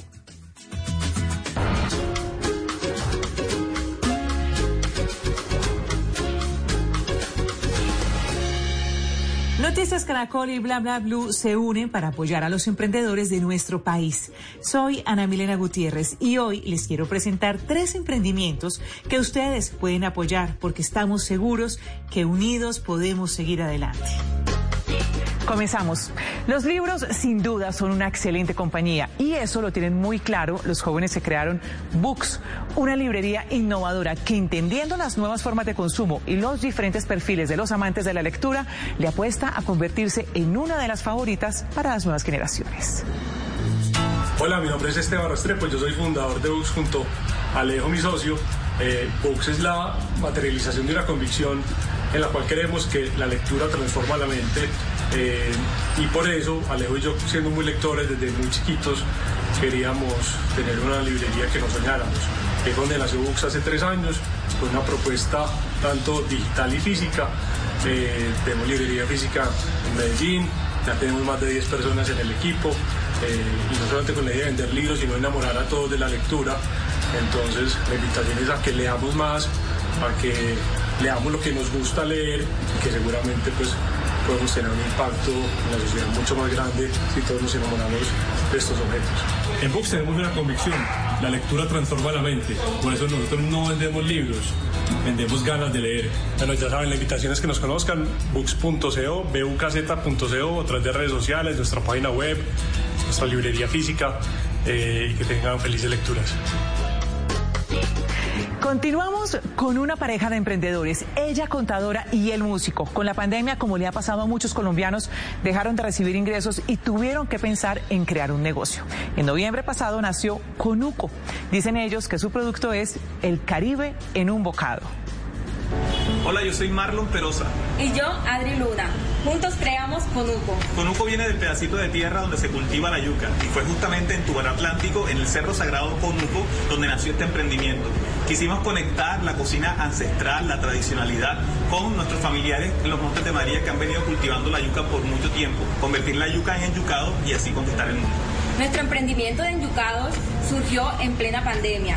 Empezamos ahí en el horno pequeñito con uno, con dos y ha crecido tanto que ya hemos generado empleo y estamos ya contratando a cuatro personas que nos están ayudando para seguir expandiendo.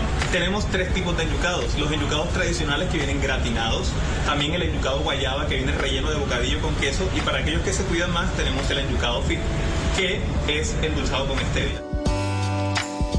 ¿Están listos para probar los mejores enyucados del mundo? Síguenos en nuestras redes sociales como arroba conuco, con K y W. Y en www.conuco.com. El Caribe En, un bocado. Y para cerrar, una marca que confía en el impacto positivo que tiene para el medio ambiente el diseño consciente. En Remade transforman los residuos que se pueden reciclar y reutilizar en productos funcionales y decorativos. Hola, soy Jimena Vélez, diseñadora, emprendedora y ambientalista, con 18 años de experiencia en el diseño y fabricación de productos. Y estoy aquí para contarte cuál es el propósito de nuestro emprendimiento y qué hacemos mejor. ¿Sabías que en Colombia solo se recicla el 20% de los residuos? Nuestro propósito en Remake es convertir los residuos en arte y diseño funcional para que decores con estilo, armonía y orden. Cada pieza la hacemos cuidadosamente a mano, generando cada vez más empleo. En algunas de nuestras piezas beneficiamos a mujeres privadas de la libertad, a quienes capacitamos y damos un pago justo. Desde Remake construimos un mejor país. Hacemos diseño colombiano, donde elaboramos piezas únicas y sostenibles, donde manejamos materiales exclusivos y ediciones limitadas. Los invito a que nos sigan en nuestras redes sociales, arroba Remake, y en nuestra página web www.remake.com.co. Tenemos regalos especiales. Gracias. Recuerden que ustedes también nos pueden contar su historia. Envíenos sus datos, el nombre de la empresa, qué se dedica, cuántos empleos genera y cómo poderlos contactarlos. Todos estos datos al correo emprendedores@caracoltv.com.co.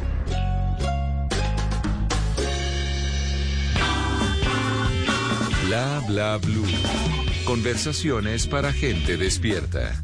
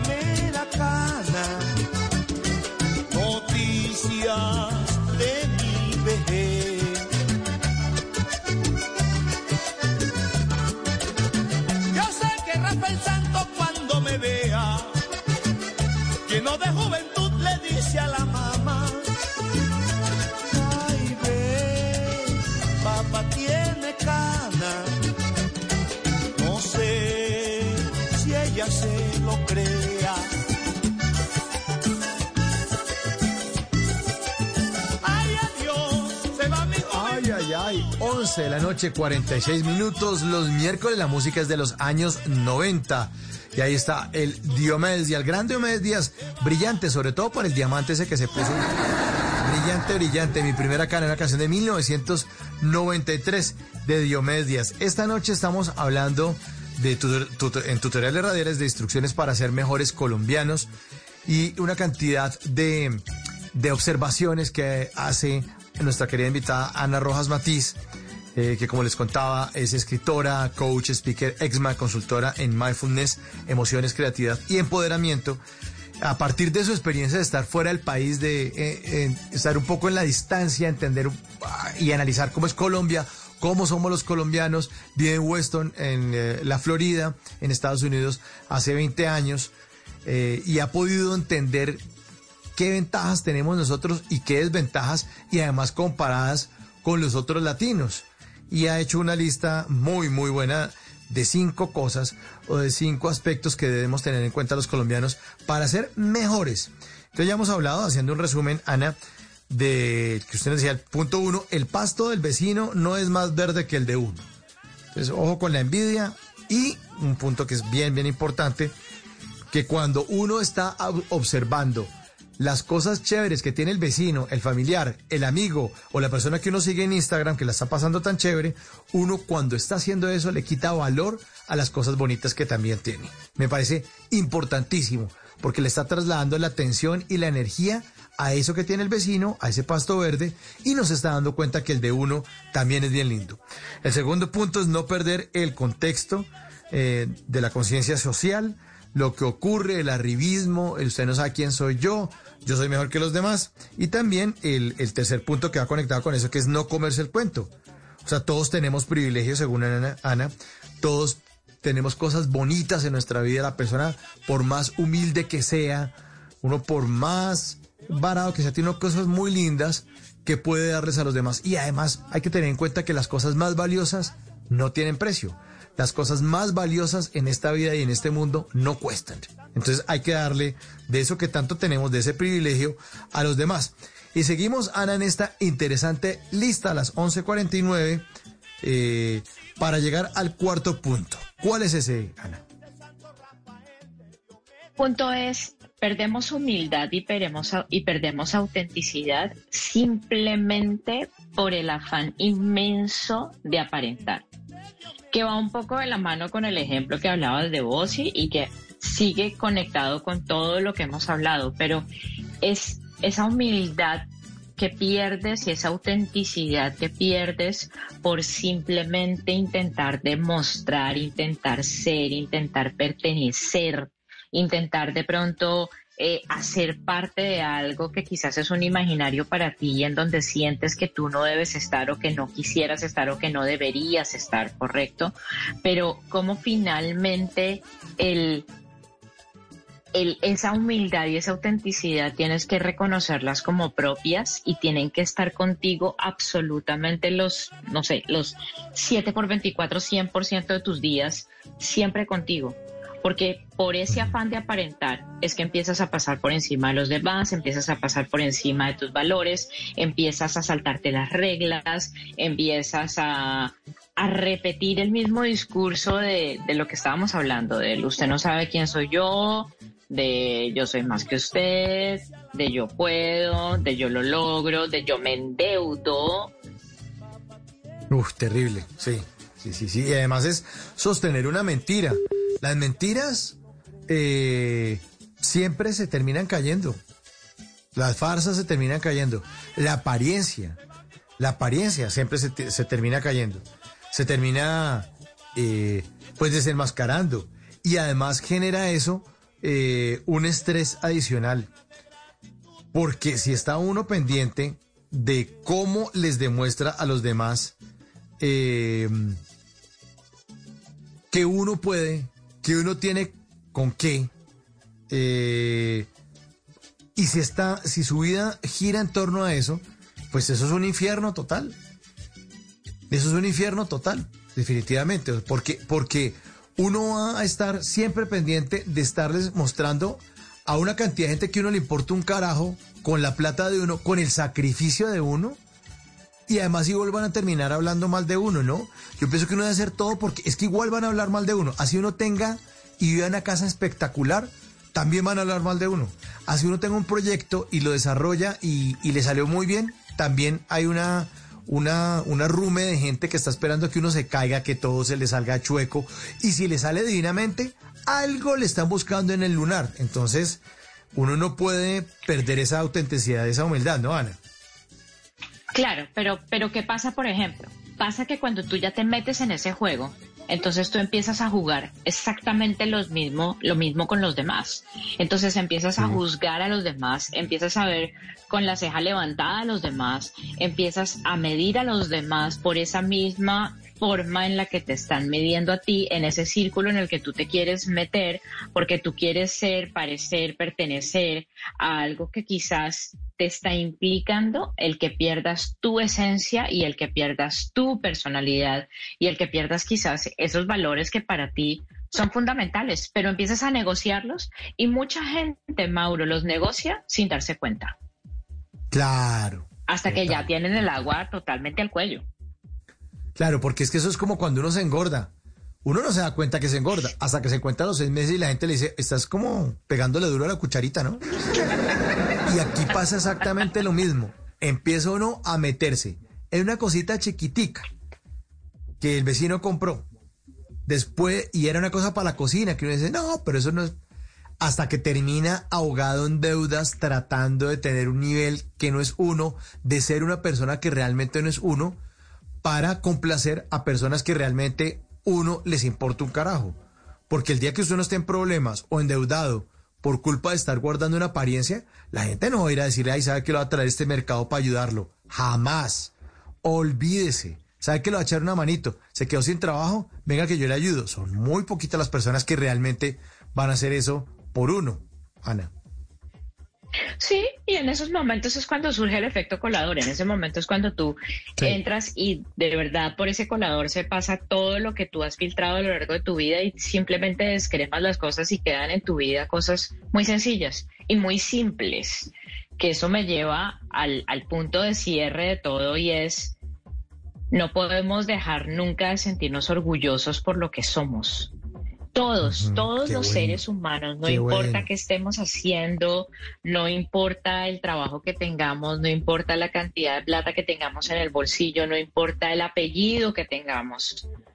Todos tenemos un don y nuestra misión es poner ese don al servicio de los demás. Si tú no pones ese don al servicio de los demás, tú no estás cumpliendo con tu propósito de vida. Entonces estás negando, cuando tú niegas ese propósito de vida, estás negando todo lo que finalmente de verdad nos caracteriza y que somos absolutamente lindos por serlo. Somos un pueblo resiliente, somos un pueblo con una hospitalidad divina, somos con un pueblo con un ingenio fantástico. Nuestra música, nuestro folclore, nuestras costumbres son maravillosas, pero no las podemos negar. Cuando tú niegas eso, cuando tú, cuando tú niegas de dónde vienes, cuando tú niegas esa esencia, cuando tú niegas ese folclore, cuando tú niegas ese, es- esa, incluso las mismas diferencias que tenemos, cuando tú niegas eso, empiezas a abrir muchas más brechas. Y en este momento tenemos un problema de brechas muy grande entre nosotros. Y la verdad, creo que la forma más sencilla de empezar a cerrar esas brechas es darnos cuenta que tenemos que hacernos cargo de nosotros y el hacernos cargo de nosotros significa que todos tenemos un don que podemos poner al servicio de los demás. De El día que nos demos cuenta, a sentarnos y a esculcar en ese propósito, en ese don que tenemos, en ese servicio que podemos prestar, yo creo que en ese momento muchas cosas empiezan a cambiar. Y además, Ana, para completar lo que nos está contando usted, nosotros eh, somos privilegiados. Los colombianos estamos en un centro muy chévere, porque mire, aquí hay influencia de cosas europeas y las entendemos. Las cosas latinas, total. Muestra eso del vallenato que estaba sonando ahorita en, en, en Bla Bla Blue, el de Diomedes. El vallenato es la unión de tres continentes: los tambores de África, la guacharaca, que es americana, y el acordeón que es europeo. Y en Colombia, por la posición en la que estamos, estamos cerca de Estados Unidos con cosas muy agringadas. Eh, de, de alguna manera es una, estamos más cerca de Europa que los mismos argentinos que son descendientes de los italianos y que son con, de, sangre europea eh, por sus venas. O sea, mire un partido de fútbol y todos esos eh, ojiazules y argentinos y italianos y qué tal. Pero ellos no tienen esa sabrosura caribe que tenemos los colombianos. Pero ellos no tienen eh, la posibilidad o el interés, eh, de pronto, que, que no tienen ciertas regiones del mundo de estar cerca de Estados Unidos para aprender muchas cosas que tienen que ver con el mercado, con la innovación, con los productos. Hay muchos países que están alejados de eso. Tenemos una raza indígena que es una raza, como usted dice, resiliente, que es una raza que se le mide a todo. Los colombianos estamos listos para las que sea papá, como, como la, la película esa de, de Hassan, para las que sea papá. Estamos listos para todo. No, no nos arrugamos con nada. Eso tiene que hacerse en tal sitio. Vamos y lo hacemos. Somos unos trabajadores, y usted lo puede decir también, eh, Ana, que trabaja en Estados Unidos. Somos unos trabajadores que nos prefieren porque somos sin problema, sin agüero. Lo hacemos. ¿Qué toca hacer? ¿Cuántas horas toca trabajar? ¿Qué van a pagar? ¿Qué es lo que tengo que hacer? ¿O me equivoco, Ana? Sí, así es, así es, así es. Tenemos un coraje gigantesco, una capacidad de reinventarnos, de recrearnos que es impresionante. Y vuelvo e insisto, Mauro, somos un pueblo con unas cosas maravillosas, fantásticas, fantásticas, pero nosotros mismos somos los primeros en, en negarlas, en, en no reconocerlas, eh, en de pronto no hago eso porque qué pena, porque qué vergüenza, no escucho eso porque no, qué pena, qué vergüenza, eh, no hago eso porque no, eso no, eso no está bien, eso no está, eso, eso no está bien visto, o sea, muchas cosas y nos regimos y nos seguimos rigiendo por el deber ser, el deber tener, el deber hacer y se nos olvida el propósito y se nos olvida lo que somos y se nos olvida esa humildad fantástica que nos caracteriza. O sea, no hay nada más hermoso que oír un extranjero que viaja a Colombia y queda encantado con el servicio y queda encantado con la comida y queda encantado con la gente y queda encantado con lo que hacemos, con la forma en la que hablamos, con la forma en la que estamos siempre tratando de servir. ¿Por qué si los demás pueden ver en nosotros un valor tan inmenso, muchos de nosotros no podemos ver ese valor que es tan inmenso. Sí, y lo que hacemos es comentar que todo está mal. No, este país sí se lo llevó el que sabemos. No, es que qué porquería. Es que ahora sí nos fuimos de, de, de, de, de, de- de C, como dicen por allá, ahora sí nos fuimos de, pero de para atrás. No, es que esto ya, no, se, se, se acabó este país. No, no, Colombia tiene cosas muy chéveres. Lo que pasa es que si uno sigue repitiendo como una lora lo que repiten los demás, ah, ahí estamos sobados. Si es que está de moda hablar mal del país y ser una nube negra y decir que todo es una grandísima porquería, pues seguramente todo seguirá siendo una grandísima porquería. Repetimos tanto una mentira que nos terminamos convenciendo de que eso es cierto. Y no es cierto. Esto es un gran país con grandes personas y que tenemos muchas cosas que mejorar, sobre todo los habitantes del país, ¿no? El país no son las montañas, ni los ríos, ni el escudo, ni la bandera puesta al revés. Eso no es el país, el país es la gente. Si la gente no está preparada para, para cambiar y para poner su corazón al servicio de los demás, ah, no, apague y ahora sí vámonos, porque van a pasar esas nueve y hasta 18 generaciones, Ana, y no vamos a lograrla. Es, es honrar el país, es ponerse la mano en el corazón cuando suena el himno, es sentir que los pelos se te paran cuando se canta la música tuya, es, es ver la bandera y decir, esa es mi bandera, es ver la imagen del país y decir, yo qué estoy haciendo y qué estoy aportando para que este país salga adelante, cuál es mi granito de arena para mi país. Eso, eso es trascender. Pues ojalá trascendamos con esas recomendaciones que usted nos está haciendo, Ana. Muchas gracias por, por dejar esto tan bonito a los oyentes de Bla Bla Blue y sobre todo también para el equipo aquí de Bla Bla Blue que recibe siempre sus recomendaciones, sus frases que le ayudan a uno a tener un poquitico más de oxígeno en los pulmones, llenarnos de esperanza y saber y entender que sí lo vamos a lograr. Ana, mil gracias y feliz resto de noche. Gracias por su tiempo que es muy valioso sobre todo. Gracias a ustedes, Mauro, gracias a todos allá y gracias a los oyentes y un beso enorme para toda mi gente colombiana. Ana Rojas Matiz en Bla Bla Blue.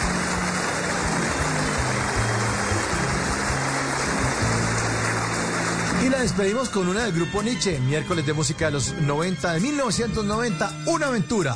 Grupo Nietzsche. En Bla Bla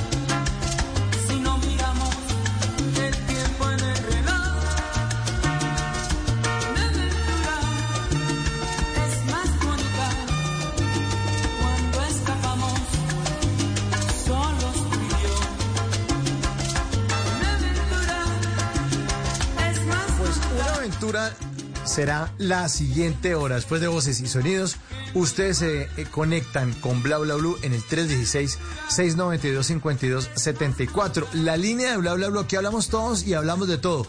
316-692-5274. Alístense porque regresamos después de voces y sonidos en Bla Bla Blue.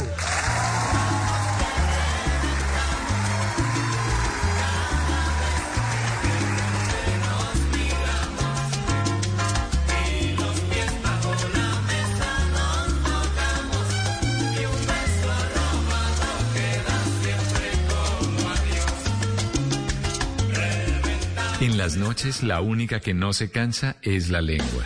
Por eso, de lunes a jueves a las 10 de la noche empieza Bla Bla Blue con invitados de lujo. Yo soy Italiana Vargas. Yo soy Camilo Sánchez. Lo saluda Sara Corrales. Lo saluda Tatán Mejía, piloto de freestyle motocross y generador de contenido. Vaya, vaya, vaya, vaya, cole, vaya, vaya. Te saluda el cole, vaya, cole, el hincha fiel de mi selección Colombia. Bla, bla, bla, blue, vaya, cole. Con buena música, con historias que merecen ser contadas, con expertos en esos temas que desde nuestra casa tanto nos inquietan y con las llamadas de los oyentes que quieran hacer parte de este espacio de conversaciones para gente despierta. Bla bla blue. De 10 de la noche a 1 de la mañana. Bla bla blue. Porque ahora te escuchamos en la radio. En Blue Radio estamos comprometidos con el cuidado. Lávate las manos con agua y jabón. Habla con tu jefe para poder trabajar desde casa. Lávate las manos de nuevo. Ayuda a tus hijos con las actividades académicas. Crea rutinas de actividades para aprovechar los días. Evita tocar tu cara y vuelve a lavarte las manos. En lo posible, quédate en casa. Así te cuidas y cuidas a los demás. Numeral Yo me cuido, yo te cuido. Blue Radio, la nueva alternativa. Voces y sonidos de Colombia y el mundo en Blue Radio y bluradio.com. Porque la verdad es de todos. Ya son las 12 de la noche y 5 minutos y esta es una actualización de las noticias más importantes de Colombia y el mundo en Blue Radio. 450 familias del municipio de Curillo en límites de Caqueta y Putumayo están afectadas por las fuertes lluvias que provocaron el desbordamiento del río Caqueta. Wendy Barrios. Un total de 450 familias resultaron afectadas por la creciente del río Caquetá, principalmente en el municipio de Curillo. Gustavo Ortega, coordinador de gestión del riesgo. Efectivamente, en Curillo, el sur del Putumayo, hace cinco días no para de llover, damnificadas, afectadas con pérdida de cultivos, pérdida de aves de, aves de corral, especies menores. Igualmente ya se está haciendo evacuación de muchas familias de estas veredas que están inundadas. 12 de la noche y 5 minutos, un fallo de tutela ordena que en, eh, Palmira Valle se suspendan las clases presenciales. El recurso legal fue presentado por una profesora sindicalizada que insiste en que no hay garantías para regresar a los colegios públicos, informa Fabri Cruz. Pues producto de esta tutela, 18 mil estudiantes de instituciones oficiales en el municipio de Palmira no han podido asistir a sus clases de forma presencial. La tutela fue interpuesta por Nora García, presidenta del Sindicato Único de Trabajadores de la Educación del Valle en esa municipalidad. Mientras tanto, desde la Secretaría de Educación de ese municipio, Ana Bolena García dejó claro que van a apelar esa decisión y que tienen como argumentar que las condiciones están dadas. Nosotros debemos responder en dos días una serie de, de preguntas sobre todo el proceso de regreso que nos hace eh, el juez. Como esta acción de tutela que suspendió las clases presenciales de forma inmediata en el municipio de Palmira, se han presentado casos similares en Bucaramanga, Cauca y Meta. 12 de la noche y 6 minutos, las autoridades en norte de Santander frustraron dos atentados que las guerrillas del ELN y las disidencias del Frente 33 de las FARC pretendían en contra de la fuerza pública y la población. Cristian Santiago. El Ejército Nacional logró frustrar dos atentados en el Catatumbo en las últimas horas, uno de ellos con cilindro bomba, según el coronel Diego Jaramillo, comandante de la Fuerza de Tarea Vulcano, estaba dirigido a los soldados que patrullan en convención. Que al parecer fue instalada por el grupo armado organizado GAO ELN, compañía Francisco Bocio. Esta operación fue desarrollada en la vereda Gajo Mayor del municipio de Convención Norte de Santander. Además, en Acarí, la Fuerza de Despliegue Rápido evitó que tanto las tropas como los civiles resultaran afectados por una mina. Así lo dijo el coronel Juan Carlos Carlos Niño, comandante de esta unidad. Se logró la ubicación y destrucción controlada de una mina antipersona, instalada por el Grupo Armado Organizado Residual Estructura 33, en la vereda Filorreal del municipio de Acarí. La insurgencia busca atacar a los uniformados con explosivos ante la arremetida que mantienen en el territorio para desmantelar laboratorios y dar con el paradero de los cabecillas. 12 de la noche y 8 minutos, el país ya cuenta con 8 millones de conexiones fijas de Internet, según informó el Ministerio de, de, de Tecnologías de la Información y Comunicaciones, Daniel Cano. En el primer trimestre de 2021, en el acceso fijo a Internet, el país alcanzó la cifra de los 8 millones de accesos. Así lo dio a conocer el Ministerio de las TIC. Sobre el acceso a Internet de los niños y jóvenes estudiantes del país, la cifra, de acuerdo a Karen Abudinen, la ministra de las TIC, se han entregado 340.821 SIM cards, las cuales permiten que en lugares donde por algún motivo hayan dificultades para la presencialidad en los colegios, los niños puedan conectarse a sus clases desde el celular. 12 de la noche y 8 minutos, el Ministerio de Minas y Energía y la Secretaría Nacional de Energía de Panamá firmaron un acuerdo que define la regulación para interconexión eléctrica entre Colombia y ese país. Xiomara Rojas. La interconexión eléctrica ofrece a Colombia y Panamá una alternativa de exportación de energía que permitirá aprovechar su oferta disponible y brindar mayores oportunidades de negocio para todos los agentes de la cadena productiva. Adicionalmente, cada país tendrá acceso a fuentes de generación económicas, lo cual contribuirá a la reducción de los costos de energía en el mediano plazo y al ahorro de combustible. Esta línea tendrá una longitud aproximada de 500 kilómetros que incluye dos tramos terrestres y un tramo submarino de 130 kilómetros. Noticias contra reloj en Blue Radio. Y cuando ya son las 12 de la noche y 9 minutos, la noticia en desarrollo ya son al menos eh, 33 los muertos y 8 los desaparecidos a consecuencia de las inundaciones provocadas por fuertes lluvias en la provincia central china de Henan, informó hoy la prensa local. La cifra que es noticia al 14 de julio, cerca de 2,2 millones de colombianos que tienen deudas con el sistema financiero han redefinido sus condiciones referente a los créditos, informó la superfinanciera.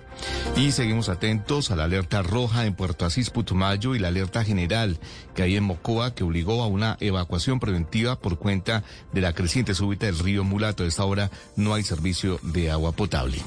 El desarrollo de estas y otras noticias en blurradio.com y en Twitter en arroba blurradioco. Sigan con eh, bla bla blue conversaciones para gente despierta. A esta hora, Interrapidísimo entrega lo mejor de ti. En Blue Radio son las 12 de la noche y 10 minutos. Nos sentimos orgullosos de seguir entregando lo mejor de Colombia, su progreso. Somos la entrega de los que se sienten soñadores, los optimistas y también de los trabajadores, que con el tiempo lucharon por su independencia y lo lograron. Llevamos 32 años entregando lo mejor de los colombianos en cada rincón del país. Y no pares de sonreír, es la esencia de nuestro país. Interrapidísimo, entregamos lo mejor de ti. Si es humor, ¿Qué Rigo, cómo anda? Hombre, ¿cómo se siente después del Tour de Francia? A mí este tour que pasó eh, solo me dejó una conclusión, eh, que ese berraco de Tadej Pogachar serviría para ser político en Colombia porque sube más que sueldo de congresista, eh, planea más que ayudante de reforma y baja más que la imagen de Duque. si es opinión, ¿Qué es lo bueno, lo malo y lo feo después de la instalación del Congreso de Colombia? Aurorita, sin duda lo bueno es que ya comenzó el proceso del último año legislativo donde el Congreso tiene que apoyar de manera rápida una reforma tributaria. Lo malo, que tengamos en la mitad del debate político a la fuerza pública en Colombia. Y lo feo, la presentación de un proyecto del senador Roy Barreras para transformar la forma como se elige el fiscal general de la nación. Voz Populi, de lunes a viernes desde las 4 de la tarde. Si es opinión y humor, está en Blue Radio, la alternativa. Despierte en modo Descargue Blue App. Nuevo diseño. Una app más eficiente y liviana. Notificaciones con información de última hora. Podcast, programación de Blue Radio y todas las señales nacionales Blue en vivo donde y cuando quiera. Descárguela en Google Play y App Store. En las noches la única que no se cansa es la lengua. Por eso, de lunes a jueves a las 10 de la noche empieza Bla Bla Blue con invitados de lujo. Aquí está, Quinito, Quinito, su amigo, su amigo. Los saluda Buxi, soy Yuri Buenaventura. Los saluda Orlando Duque, clavadista.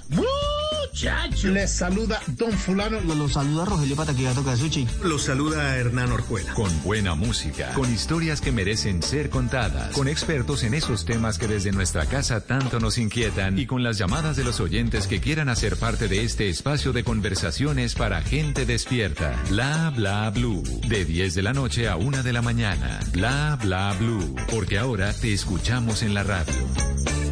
Ya no queda nada en este lugar. La gente de arriba y su general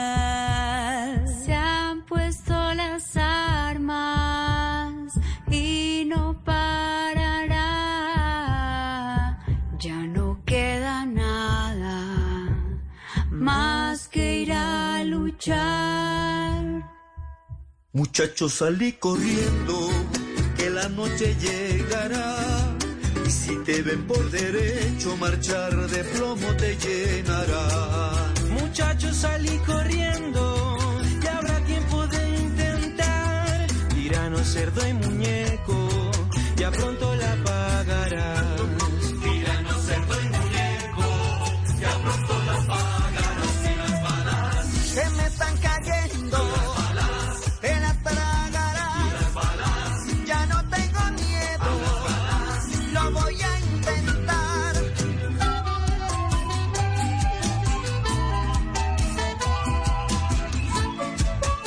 12 de la noche, 14 minutos. Bienvenidos a la tercera hora de Bla Bla la hora de todos nuestros oyentes.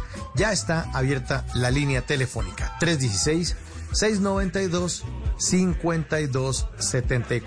La digo lento porque me dicen que a veces me meto unas aceleradas y hay gente que no alcanza a guardar la línea telefónica de Bla Bla Bla. Guárdenla ahí en, eh, eh, en su celular y pueden ver además los estados de WhatsApp y ahí les estamos contando qué va a ocurrir en el programa.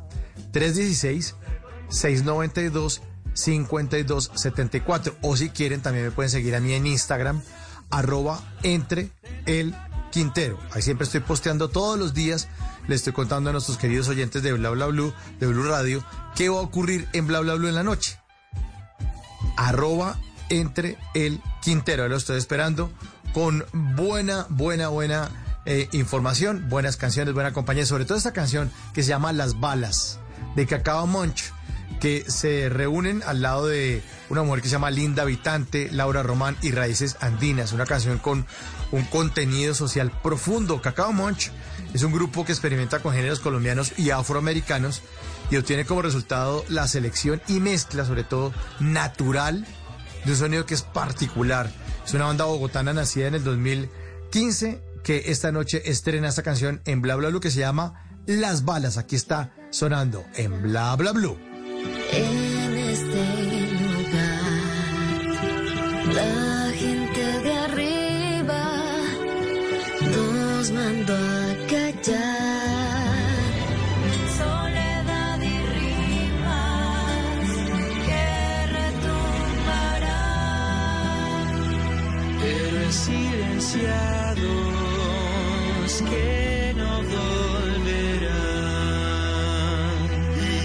Las balas, las balas.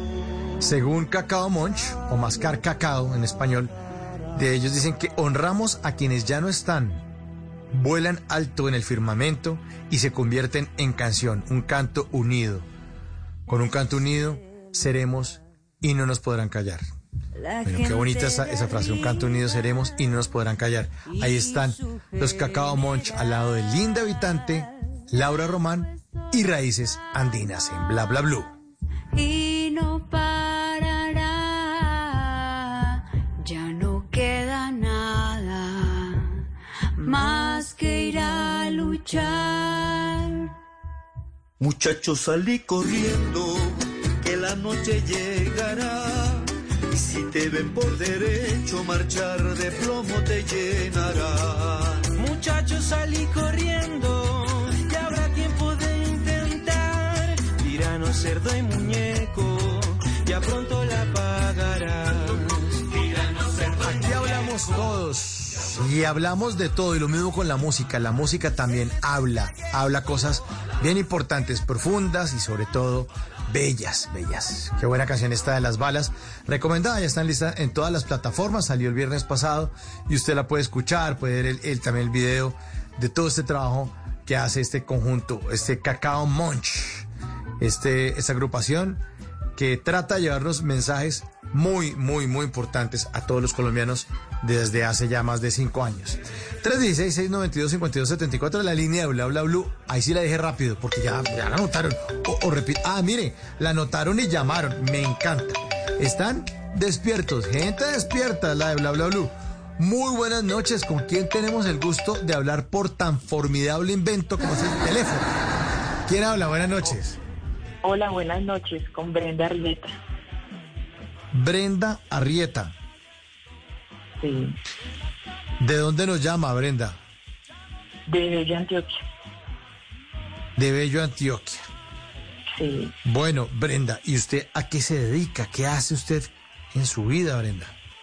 Pues en este momento, o hace mucho tiempo, mentira, vengo desempleada porque, bueno, la situación ha estado bastante complicada, pero yo soy trabajadora social, pero no estoy ejerciendo la profesión dedicada al hogar y bueno, desde que esta pandemia eh, emprendimos con una tienda virtual y nos hemos sostenido con esa tienda y ahí vamos. ¿Y de qué es la tienda, Brenda? Eh, vendemos pues, accesorios, tenis, bolsos, fantasía, relojes. Es una tienda que vende de todo. Y le ¿Y la tienda por los funciona? laditos. Sí, Por los y laditos. por los laditos Y- le y- hacemos a, a la cocina. ¡Guay, qué bien! Sí, Cocina porque Mi también. esposo, es, mi esposo es chef, él es paisa y yo soy, yo soy eh, de Montería, ¿cierto? Y bueno, vivimos, yo vivo acá ya hace 12 años. Y eh, a ver, eh, hacemos comidas para eventos, eh, hacemos mm, asados, hacemos un arroz con leche que yo sé hacer, tengo una fórmula muy buena y, y bueno, nosotros nos sostenemos con todo eso.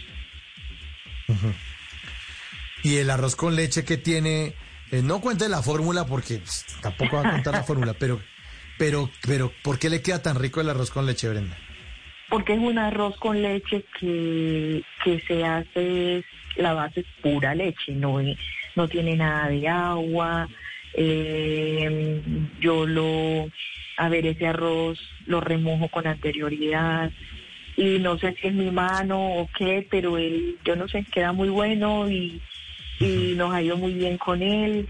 Nosotros hacemos semanal 100, 150 y todos los vendemos. ¿Qué? Cien- Sí, con eso. ¿150 postres de arroz con leche? Sí, los hacemos y por lo menos ya la gente lo conoce, entonces eh, es Uy. nomás irlos a repartir, sí, porque ha gustado mucho y todo eso nació de esta pandemia. Qué delicia, qué delicia. Bueno, 12 años en Medellín. Se 12 fue para. Medellín a vivir. ¿Por qué? ¿Por qué? ¿Porque se enamoró Por- de su paisita? que- ¿O cómo fue el Sí. tema? Cuente la verdad. Sí. A ver, ve, yo, yo tengo un hijo, yo tengo un hijo que en este momento tiene 25 años, pero él se vino a vivir con una tía mía acá a Medellín y él se vino y a los tres meses me vine yo y ahí me conocí con el paisita con el que me casé y tenemos hoy una hija de 11 años, Ah, qué belleza, una hija. ¿Y cómo se llama la niña? se llama Salomé. Salomé, lindo nombre. Sí, Salomé nombre. es una niña, es una de esas, es paisa, pero 100%, aunque ella quisiera ser costeña, porque ella dice, yo me quiero parecer a mi mamá, yo quiero hablar como mi mamá, pero ella es igualita al papá. ¿Y hace intento? ¿Hace intento eh, por hablar costeño o no? Sí, cuando vamos a la costa y recién venimos, ella viene hablando, mejor dicho, todo es, pues, el, todo como hablamos allá. Entonces, baila muy bien la champeta, que es propia de allá, o criolla, pues, lo, lo, lo, allá es donde más se escucha y la bailan. Entonces, ella es experta. Bueno, pero venga, le hago el test eh, para ver si su hija sí se está yendo por el lado paisa o por el lado costeño. Su hija es de las que dice, abro la llave o prendo la pluma. No, no, ella no, ella es paisa, ella es la, ya- la canilla, la canilla. La canilla, la canilla es paisa, la canilla es paisa. Abrir la, llave sí es de ma- ma- más rolo.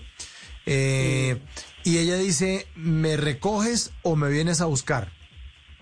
Eh, me recoges. Eso ya es más paisa, porque me vienes a buscar es más costeño. Sí. Bueno. ¿Y su hija cuando busca en los cajones está haciendo rebrujo, rebrujando o está curucuteando? Rebrujando. Entonces sí es paisa. Entonces sí, es paisa. Porque ¿qué es el curucuteo? Brenda, ¿sí se El acuerda? curucuteo es, sí, claro. Mira, eh, curucutea y a ver si encuentras tal cosa. Ajá. Ajá. Así Ajá. es. Así es. Ajá, ajá. Ah, bueno. ¿Y su hija eh, dice pues o dice ajá? ¿O su hija dice Pues. de malas y es así? ¿O dice no por, por- por- porque ajá? No, no, no. Ella es pues, ella es de, sí, no, no, ella es paisa porque ella, ella sí se ha criado desde acá y solo va a Montería es eh, fin de año. Y ahora con esta pandemia hemos pues mermado porque no, evitando Brenda, el ¿y co- contagio. ¿Cómo les ha ido de, de- de- de pandemia? ¿Muchos familiares con el virus o han sabido torear el tema? Sabes que no, el Señor ha pasado por ahí, nosotros somos muy creyentes y pues a ver qué te digo de mi familia, muy pocos, muy pocos se han contagiado. Eh, aquí en mi hogar somos cuatro, mis dos hijos, mi esposo y yo, y solo me contagié yo en abril. En abril me ¿De este año o del, de este año o del año este pasado? año, este año.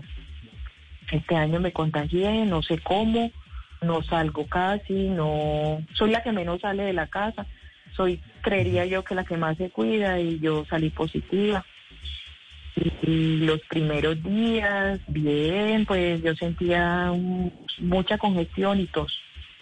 Una tos, pero una tos de esas absurdas y a los 10 días me estaba complicando, ya me tuvieron que mandar inhaladorcito y me anticoagularon porque se me subió el dinero de supremamente alto, entonces me tuvieron que anticoagular y hubo una noche que me estaba sintiendo ya casi como de irme para la clínica, pero bueno, el Señor pasó, como te digo, yo soy creyente y, y el Señor pasó y sentí que, que me ayudó y logré salir, pues, gracias a Dios, bien librada de este virus. Ya gracias a Dios estamos vacunados también mi esposo y yo. Eso le iba a ahí preguntar. vamos. Y ya, ya Que nos si se vacunaron. Ah, qué bueno, qué bueno. Y le pero le tocó aislarse, Brenda. Le tocó en su misma Sí, casa, me aislé allá encerrada. dentro de la casa. Sí, me fui para el cuarto de Salomé y ahí me encerré en el cuarto de mi niña y ella se pasó con el papá y bueno, logramos aquí, pero ninguno se contagió. Tratamos de darle el buen manejo a eso aquí en el hogar y ninguno se contagió y hasta hoy pues nos hemos pues mantenido eh, con el autocuidado. ¿Y cuánto tiempo pasó desde que le dio positivo hasta que el médico le dijo, ya, ya no tiene nada? ¿Cuánto le duró?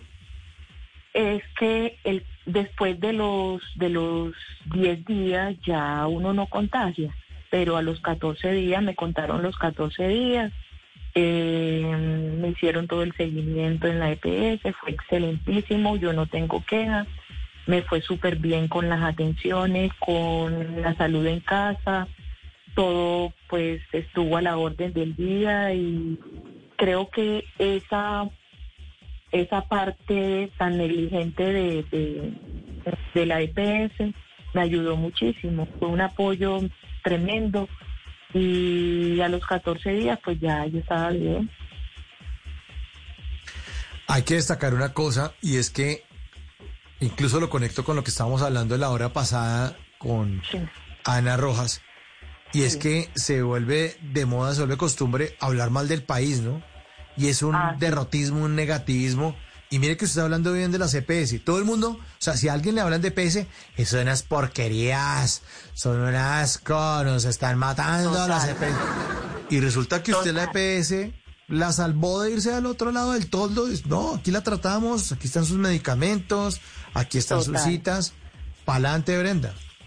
Total, mi EPS desde que me contagié, desde que salí positiva, vino una médico aquí a mi casa, me trajo un kit con termómetros, con pulsiómetros, cada cuatro horas me hacían monitoreo por mi celular, yo tenía que meter eh, los datos que me arrojaba el termómetro y, y el pulsiómetro, eh, un tapaboca para cada día, una bolsa donde iba a echar los tapabocas contagiados, eh, me sentía cualquier cosita, se comunicaban todos los días conmigo, eh, ya yo empecé a sentir como un poco de asfixia, me dijeron vamos a mandarte exámenes de sangre, se dieron cuenta que el dinero de, estaba elevado y enseguida la- las inyecciones aquí en mi casa para anticoagularme, vino una enfermera a la una de la mañana a explicarme, a explicarle a mi hijo que fue el que me las aplicó, cómo iba a hacer, cómo me las iba a aplicar, cómo me las iba a colocar, en qué parte, todo, o sea, todo fue un acompañamiento que, y no porque ni tengo, no estoy pagándola ni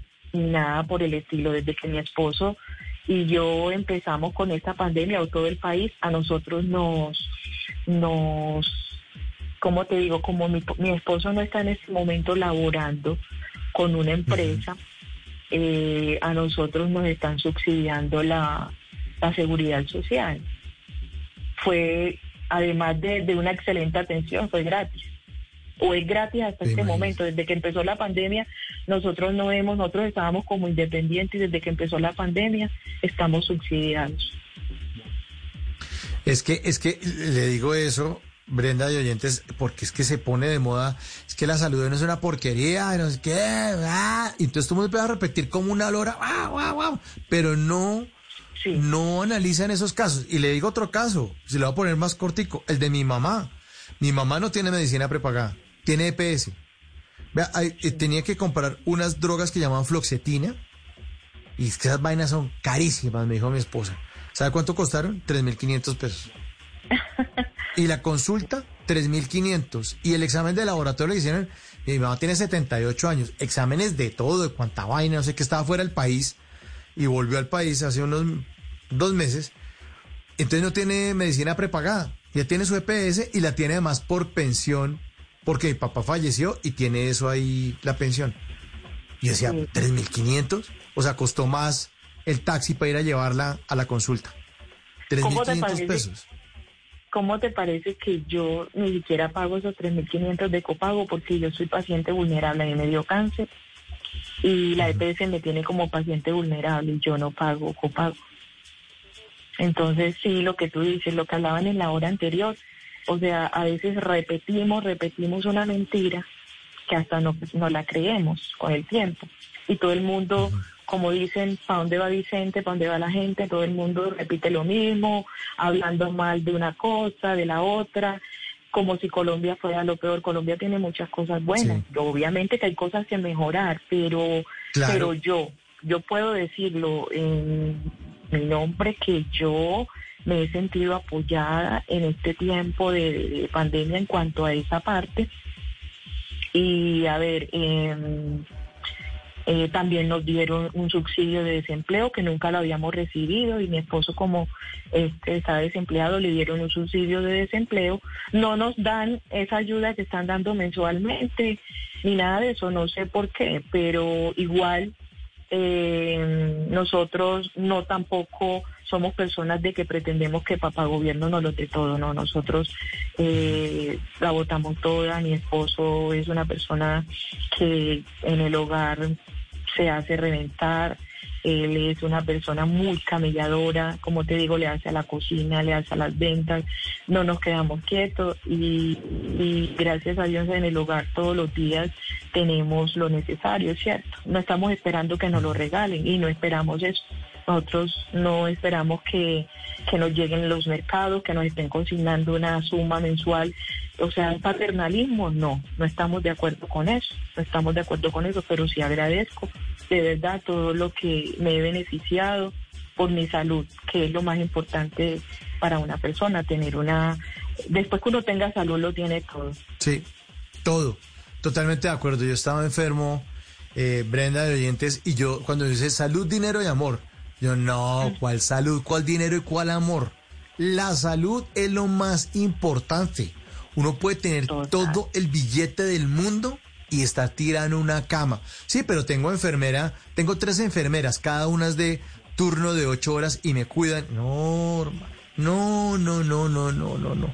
O que por usted una enfermedad no pueda comer esto, o no le pueda dar el sol, o yo qué sé, una cantidad de restricciones. Y además cuando uno está enfermo, está enfermo. O sea, cuando uno está enfermo, salud, dinero y amor, cuando uno está enfermo no se quiere enamorar de nadie, ni nadie Nada. quiere enamorarse de uno. Nada, nada, ni echar los perros a nadie.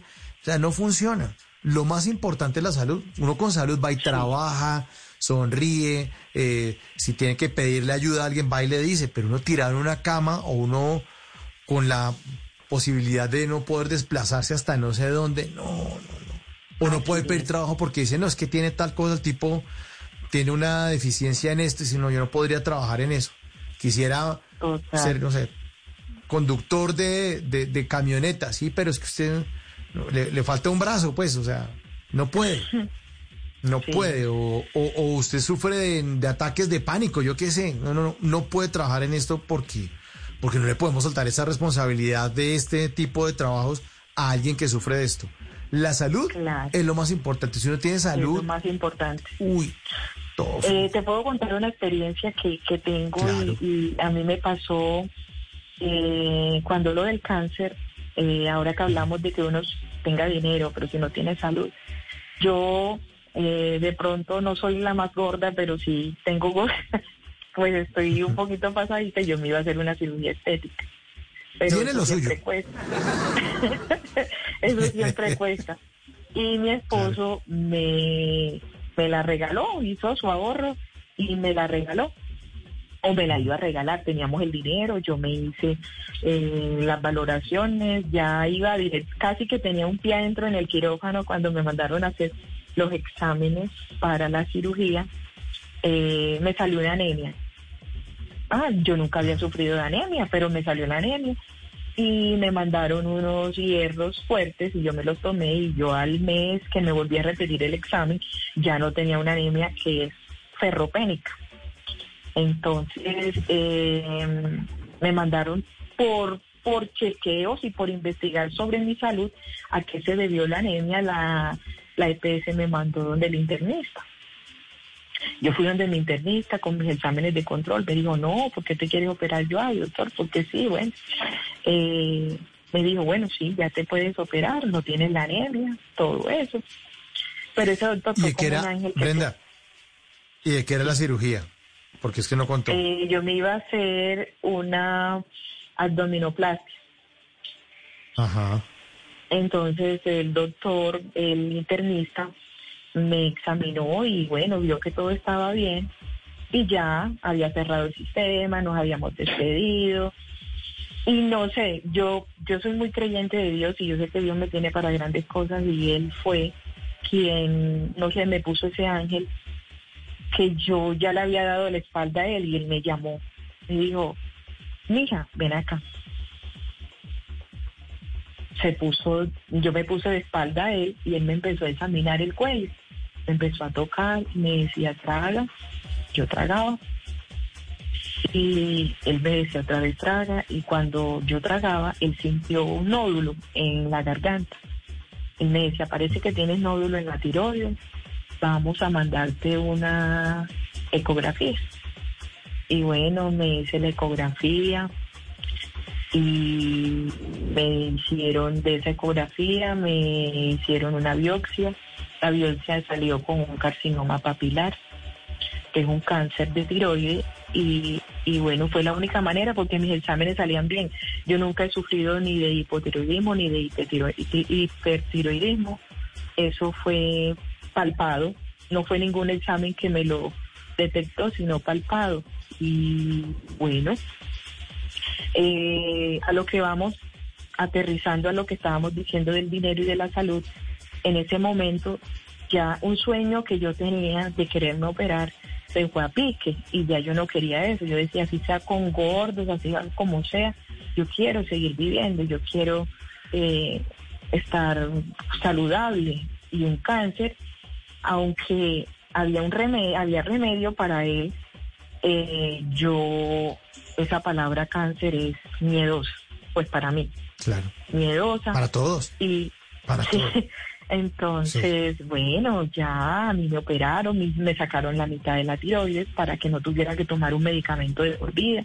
El cirujano de cabeza y cuello me hizo mi cirugía y eso lo mandaron a patología, pero no, ya él estaba como caminando para otro ladito y me tuvieron que volver a abrir y me sacaron el resto. Entonces quedé sin tiroides, pero y tomo un medicamento que es de por vida, que también me lo da mi EPS y aquí estoy, estoy bien del cáncer, tengo, llevo mis controles, todo ha estado muy bien hasta hoy, gracias al Señor. Y bueno, es la experiencia que te quería contar desde el punto de vista del dinero y la salud, que uno cuando está enfermo, no hay dinero que valga. Eso es totalmente cierto. Buen testimonio este, ¿verdad? Qué buen testimonio, qué chévere que esté para contar el cuento. Además quedó muy bien porque imagínese, tiene esa preexistencia, tiene esa comorbilidad, le da COVID y aquí está, haciendo ¿Cómo te arroz parece? con leche, feliz, con su hija de 11 años. eh, bueno, y que y ya no le quedaron ganas de, de hacerse lipos ni nada, ¿qué? La cosoplastia esa que se iba a hacer. A veces, a veces como que sí, que uno es muy vanidoso de mujer, pero no, no, en ese momento eso no es prioridad, hay otras, hay otros planes, ganas de salir adelante, proyectos, metas, que Dios las lleve por delante y se realicen según la voluntad de Él, porque nosotros no hacemos nada que no se lo pongamos primero en las manos a Dios, que Él sea el que lleve todo y que nosotros no forcemos nada, que todo se vaya dando, que todo vaya fluyendo. Bueno, y ahora volvamos al tema de la del business. ¿Cómo comercializan los productos? Porque usted dice que está, que tiene esa tienda virtual donde venden accesorios, tenis, de todo. ¿Y eso que eso funciona en Instagram o cómo funciona ese negocio? Mira que inicialmente eh, se creó la tienda en Instagram, se movía poco. Nos ha ido mejor por Marketplace. ¿Por qué? ¿Cómo se llama eso? ¿Ver qué?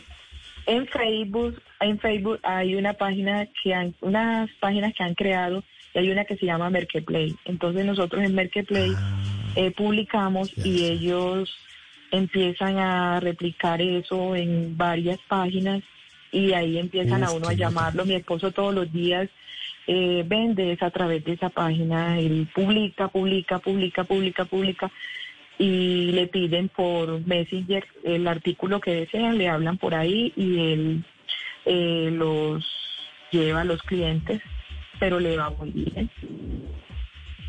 Qué bueno esto. Aquí abrí la página. Yo no, es que yo no me meto tanto en Facebook. De hecho, no me meto, no, es que hace como 10 años se me olvidó la clave. Cuando salió Twitter, recogí pereza Facebook. Pero aquí estoy viendo. Aquí, por ejemplo, hay una hermosa paisa. Dice Medellín, promo deportivo, leggings, su- suplex, 30 mil pesos. Y no se imaginan ustedes, no se imaginan la paisa que está promocionando esto. Muy pegado, muy pegado de todas maneras. Claro, aquí hay de todo, celulares, motos, Sí. Hay casas prefabricadas, chimeneas, aparatos de karaoke, categorías populares, motos de agua, Lego, casas para perros, gallineros. Oye, está chévere esta vaina. de todo. Bueno, lo que tú necesites, ahí tú te metes a esa página y te lo llevan a tu casa. Tienes eso de la pandemia y la cuestión de los domicilios fue una cosa que se aumentó demasiado porque por el que todavía es el momento. Mi esposo tiene Claro, muchos todavía. clientes que le dicen no yo prefiero no ir al hueco yo no quiero ir al centro yo no voy a ir a buscar un contagio. Tráigamelo a mi casa y yo le pago mejor el domicilio. Yo no ni tengo que ir a caminar ni tengo que irme a contagiar aquí en la puerta de mi casa me lo traen entonces para algunas personas es más cómodo así. Y eso nos a ayudado contarles a los a los oyentes eh, que son de fuera del Valle de Aburrá, es que en Medellín, el lugar donde se venden todo tipo de mercancías a muy buen precio, porque llegan muchas, muchos, muchos, muchos productos, se llama El Hueco, le dicen El Hueco, que es, hagan de cuenta los habitantes del altiplano cundiboyacense, como San Victorino, queda en el centro y usted consigue absolutamente de todo, o sea, en el hueco hay todo, como en San Victorino. Hay ropa, adornos, juguetes, hay de todo, hay de todo. Entonces, no sabía, entonces, su, que, que su esposo estaba haciendo eso. Eh, le, le pide uno, tráigame del hueco tal cosa, y su esposo hace el domicilio. Va y lo compra y lo pone en la puerta de la casa.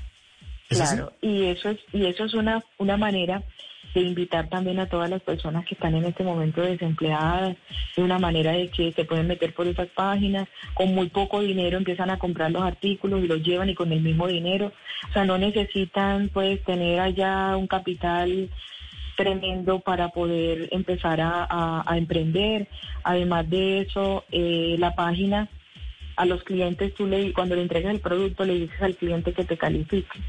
Entonces, a través de las calificaciones que vas teniendo, la, va, buscando o se va creando una credibilidad en esa página, en ese emprendedor. Entonces, ya cuando las personas se meten, dice, este es confiable, mírale la calificación. Entonces, mi esposo es muy cuidadoso con eso. Cuando él le entrega un cliente, le, le sugiere al cliente que por favor le califique el servicio. Entonces, eso da credibilidad para que a él le sigan pidiendo. Qué bueno. Porque a muchos han robado por ahí.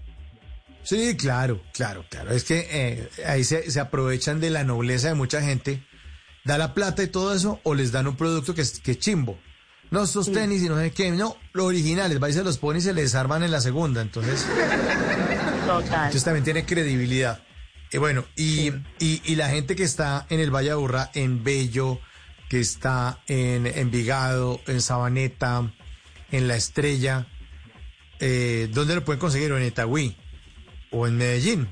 ¿Dónde- cómo, ¿Cómo aparece su esposo ahí? ¿Cómo hace uno para decirle, venga, hágame el cruce, váyase al hueco y me trae tal cosa? ¿Cómo, cómo lo contacta? Es que la- él, él aparece como Rigos Store. Entonces, él, hay una en ¿Rigos? Marketplace, Rigos Store.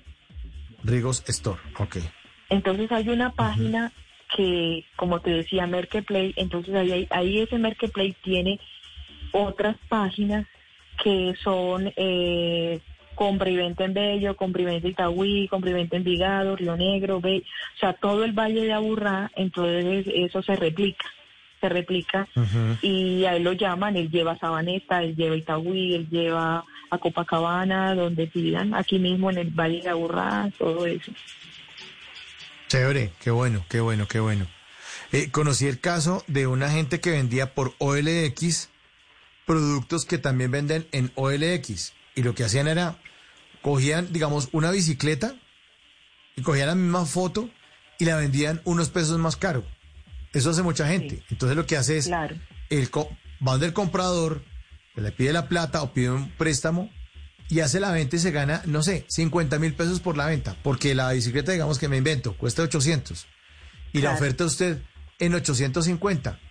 Y hay mucha gente que tengo entendido que lo que hace es ofertar productos que están ahí mismo en la plataforma, en, la- en el mismo OLX, pero como tienen buen nombre, como le pasa a su esposo, y la gente confía y está bien rankeado y bien calificado, entonces se ganan esa comisión. Pues ni siquiera es comisión, se gana una diferencia ahí porque se inventan el nuevo precio, entregan el producto y de eso vive mucha gente. Claro, es un es un- una forma de subsistir, porque de verdad las condiciones están muy con en cuanto al empleo está muy complicado. Mi esposo él se pone a tirar cuentas, lápiz, a sumar cómo le va mejor. A él lo llaman de, de empleos, pero el empleo desafortunadamente para un cocinero es terrible porque, eh, por decir algo, entra a trabajar a las 10 de la mañana y parte turno hasta las 2 de la tarde, váyase a descansar mi hijo hasta las 4 o 5 en la partida de turno para que vuelva otra vez y prácticamente la persona vive todo el día en función de trabajar pero en realmente lo que trabaja son dos turnos y no tiene no tiene la oportunidad de hacer nada más porque el trabajo le, le absorbe mucho el tiempo. Y trabaja hasta el cierre, el cierre de un restaurante 11, 12 de la noche y, Claro. y vaya a ver un salario y es entonces él dice, no ejerzo ahora mi profesión, me va mejor con estas ventas y, y por eso estamos así porque de verdad le va mejor así que irse a trabajar eh, a recibir un salario mínimo a un restaurante y los restaurantes han sido para mí los más perjudicados con esta pandemia porque se trata de los alimentos y de verdad eh, para evitar un contagio entonces todo esto de verdad ha sido muy complicado para él pero se las ha ingeniado con esta estrategia de, mercado y no necesitamos pues como te decía antes un paternalismo de que nos tengan que venir a regalar el mercado nos tengan que regalar todo porque muchos esperamos es que todo nos lo den y no hay que emprender Hay que emprender, hay que emprender, exactamente, hay que llenarse de valor. Bueno, aquí como aquí hablamos todos y hablamos de todo, estamos hablando de la EPS y nosotros echándole flores y un oyente que se llama Diego Julián Giraldo Raigosa desde Cartago Valle, dice que es fiel oyente, pero entonces dice, oiga, que muy de buena la costeñita, dice, a mí el 19 de junio me avisaron de mi EPS que el 21 me tomaban la prueba. El 21 llamaron a decirme que el 25. El 21 me tocó tomarme la prueba particular, me la regaló un amigo. El 24 de junio me hospitalizaron, estuve nueve días hospitalizado, hoy estoy incapacitado hasta el 25 de julio y ríanse, la HP EPS no ha venido a nada. Vea, ahí está. Son unas historias, y, o o sea, unas sí y otras no. Diana en Medellín dice, a mí también me ha ido muy bien con la EPS, tanto contributiva como subsidiada. Bueno, hay historias de historias. No estamos Claro. echándole flores, sino nada, contando, contando las realidades de varios puntos, porque es el espíritu de Blue Radio. Para entender el mundo hay que escuchar todos los puntos de vista. Vean, a Diego Julián Giraldo no le ha ido tan bien y válido también. Válido también. No, no hay que pontificar y decir, no, es que todo funciona a la perfección. No, también hay lunares y de eso también toca, toca hablar. Eh, mm, dice otro oyente, hola Mauro, las comidas y postres de Montería y todo Córdoba, todo es una delicia. Soy casado con una monteriana y de gusto muchos esos manjares cordobeses. Desde Soledad Atlántico, Víctor Ortega, fiel oyente. Vea, le están echando flores a su tierra, Brenda. es que la mejor comida es la de mi tierra un mote de queso una viuda de carne Uy, el salada mote de queso. Y el Es mote de queso es delicioso. Uy, eso es delicioso. Mote de queso con un arrocito jugo y de chicharrón. corozo. un jugo de corozo, No, no, no hay Coca-Cola que le valga ni nada por el estilo. No, no, no, no, no. Para, para hay nada. comparación. Jugo de coro- Sí, pero jugo de corozo tiene que estar el clima arriba de 30 grados, porque abajo de 30 grados no. Eso tiene que estar muriéndose de la sed y que le pasen ese jugo lleno de hielos. Uy, no, no. no. Delicioso. O la no- guayaba agria. En la costa se da mucho Uy. una guayaba que es Juguito, agria. sí. Eso es lo mejor. Deliciosa. El jugo de guayaba agria también. Exquisito. Sí, es que ustedes los costeños patacones. tienen. Mm, Bueno, ya no más porque es que son las de 12 y ajo. 50. En esta hora estoy hablando de patacones y hace el mejor arroz con leche de Bello de Antioquia. No, deje de torearme porque de pronto le muerdo la oreja del hambre. Óigame. Y entonces, eh, ¿qué planes tienen para el resto de pandemia, Brenda, con su marido? ¿Qué quieren seguir Bueno. haciendo? Planes. Eh, a ver, eh, tenemos unos, pero los tenemos todavía muy guardaditos. No los queremos sacar. No, porque- saque. No lo saque. Sí, queremos los tenerlos ahí. Ah. Pero sí, hasta ahora continuar con la página y sí, proyectados a otras cosas, pero mm, con la página, ahorita con la página, seguir, seguir emprendiendo con la página y la cocina, la cocina. La cocina está maravilloso, maravilloso el emprendimiento y, y- y muy bueno que estén de verdad tratando de reinventarse. La palabra trillada, pero ¿qué hacemos? Pero fíjese, usted, trabajadora social, desempleada, y usted dice, no, yo no me quedo quieta, y se enferma y le da una cosa y le da otra, y dice, no, a mí nadie me para. Sigue ahí usted feliz con su par de hijos, a quienes eh, me doy cuenta les da mucho amor y mucho arroz con leche sobre todo pero siguen para adelante, pero siguen para adelante, que eso es bien, bien, bien importante. Total, sí. Gracias a Dios conocemos mucha gente, tenemos muchas amistades y nosotros eh, no hacemos comida como para tenerla ahí y esperar a ver qué se vende, no. Nosotros eh, ofrecemos, por lo menos eh, dentro de ocho días vamos a hacer un churrasco de pollo. Entonces este churrasco de pollo, nos- nosotros armamos el plato, el churrasco de pollo con una brocheta de vegetales, con una con un con eh, piña asada, maíz asado. Entonces nosotros eh, el plato lo armamos, le tomamos las mejores fotos y se las mandamos al grupo de difusión de amistades. Ellos miran, les les abrimos pues el apetito ahí, nos dicen a mí me traes para el almuerzo dos, a mí uno, a mí tres, a mí. Entonces vamos haciendo la lista y el día que hacemos el churrasco es para entregarlo, no hacemos comida como para tener ahí y esperar a ver si se vende o no, sino que nosotros, esa es la estrategia que tenemos para poder eh, vender y no sentirnos de pronto un poco estresados de que si voy a vender, no voy a vender, voy a perder, entonces ya uno sabe, ya tiene una base para saber qué, cuántos Claro. platos va a sacar. Ay, qué bueno, qué bueno, Brenda. Pues me alegra muchísimo. Me alegra que esté así de bien, que esté tan juiciosa, que se haya recuperado, eh, que siga para adelante, que siga cocinando rico y vendiendo cosas. Y, y ahí estamos en contacto. Gracias por dejarnos que la acompañemos siempre todas las noches aquí en Bla Bla Blue. Un gran abrazo. Saludos a Rigo, que me imagino que así se llama su marido, porque si, le pone Rigo Gestor es porque se llama así o no. Rigoberto. Bueno, saludos a, a Rigoberto, a Salomé, su hija de 11 años, y a su hijo de 25. Gran abrazo para toda la familia. Gracias por hacer parte también de esta familia de Bla Bla Blue. Y como buena oyente de Bla Bla Blue, sabe que la despedimos con una canción que tiene que ver con algo de lo que nos contó. Para que no me provoque usted, la provoco yo más bien a usted. Usted no, usted no me provoca a mí, sino yo la provoco a usted. Aquí está su patacón pisado. Le sirvo su patacón pisado a Brenda Arrieta en Bello Antioquia. Un gran abrazo, Brenda. Gracias por ser parte de Bla Bla Blue. Gracias a ustedes y feliz noche. Chao, chao.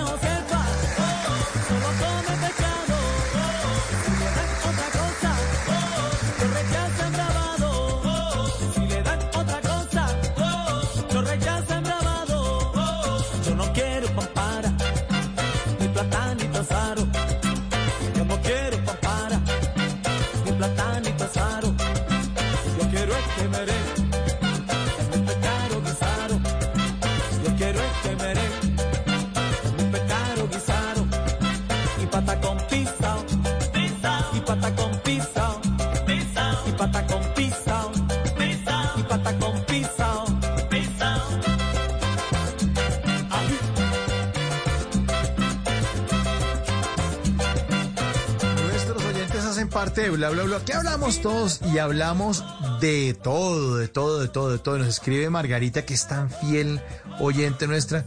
Dice que qué importante este diálogo con Anita. Está hablando de la hora pasada, en la segunda hora, en la que estábamos hablando de esas instrucciones, jueves de tutoriales radial- radiales, instrucciones para ser un mejor colombiano.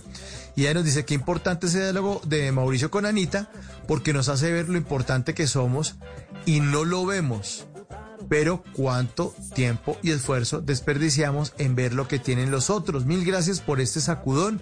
Un abrazo, Margarita. Pues es el objetivo, sacudirnos un poco, contar aquí las verdades, echar para adelante como hace Brenda con su familia también, que lo logra. Bueno, ah, felicitan a nuestra querida actriz de la primera hora, nuestra querida Constanza Gutiérrez. Nos saludan desde Capacho, estado de Táchira, en Venezuela.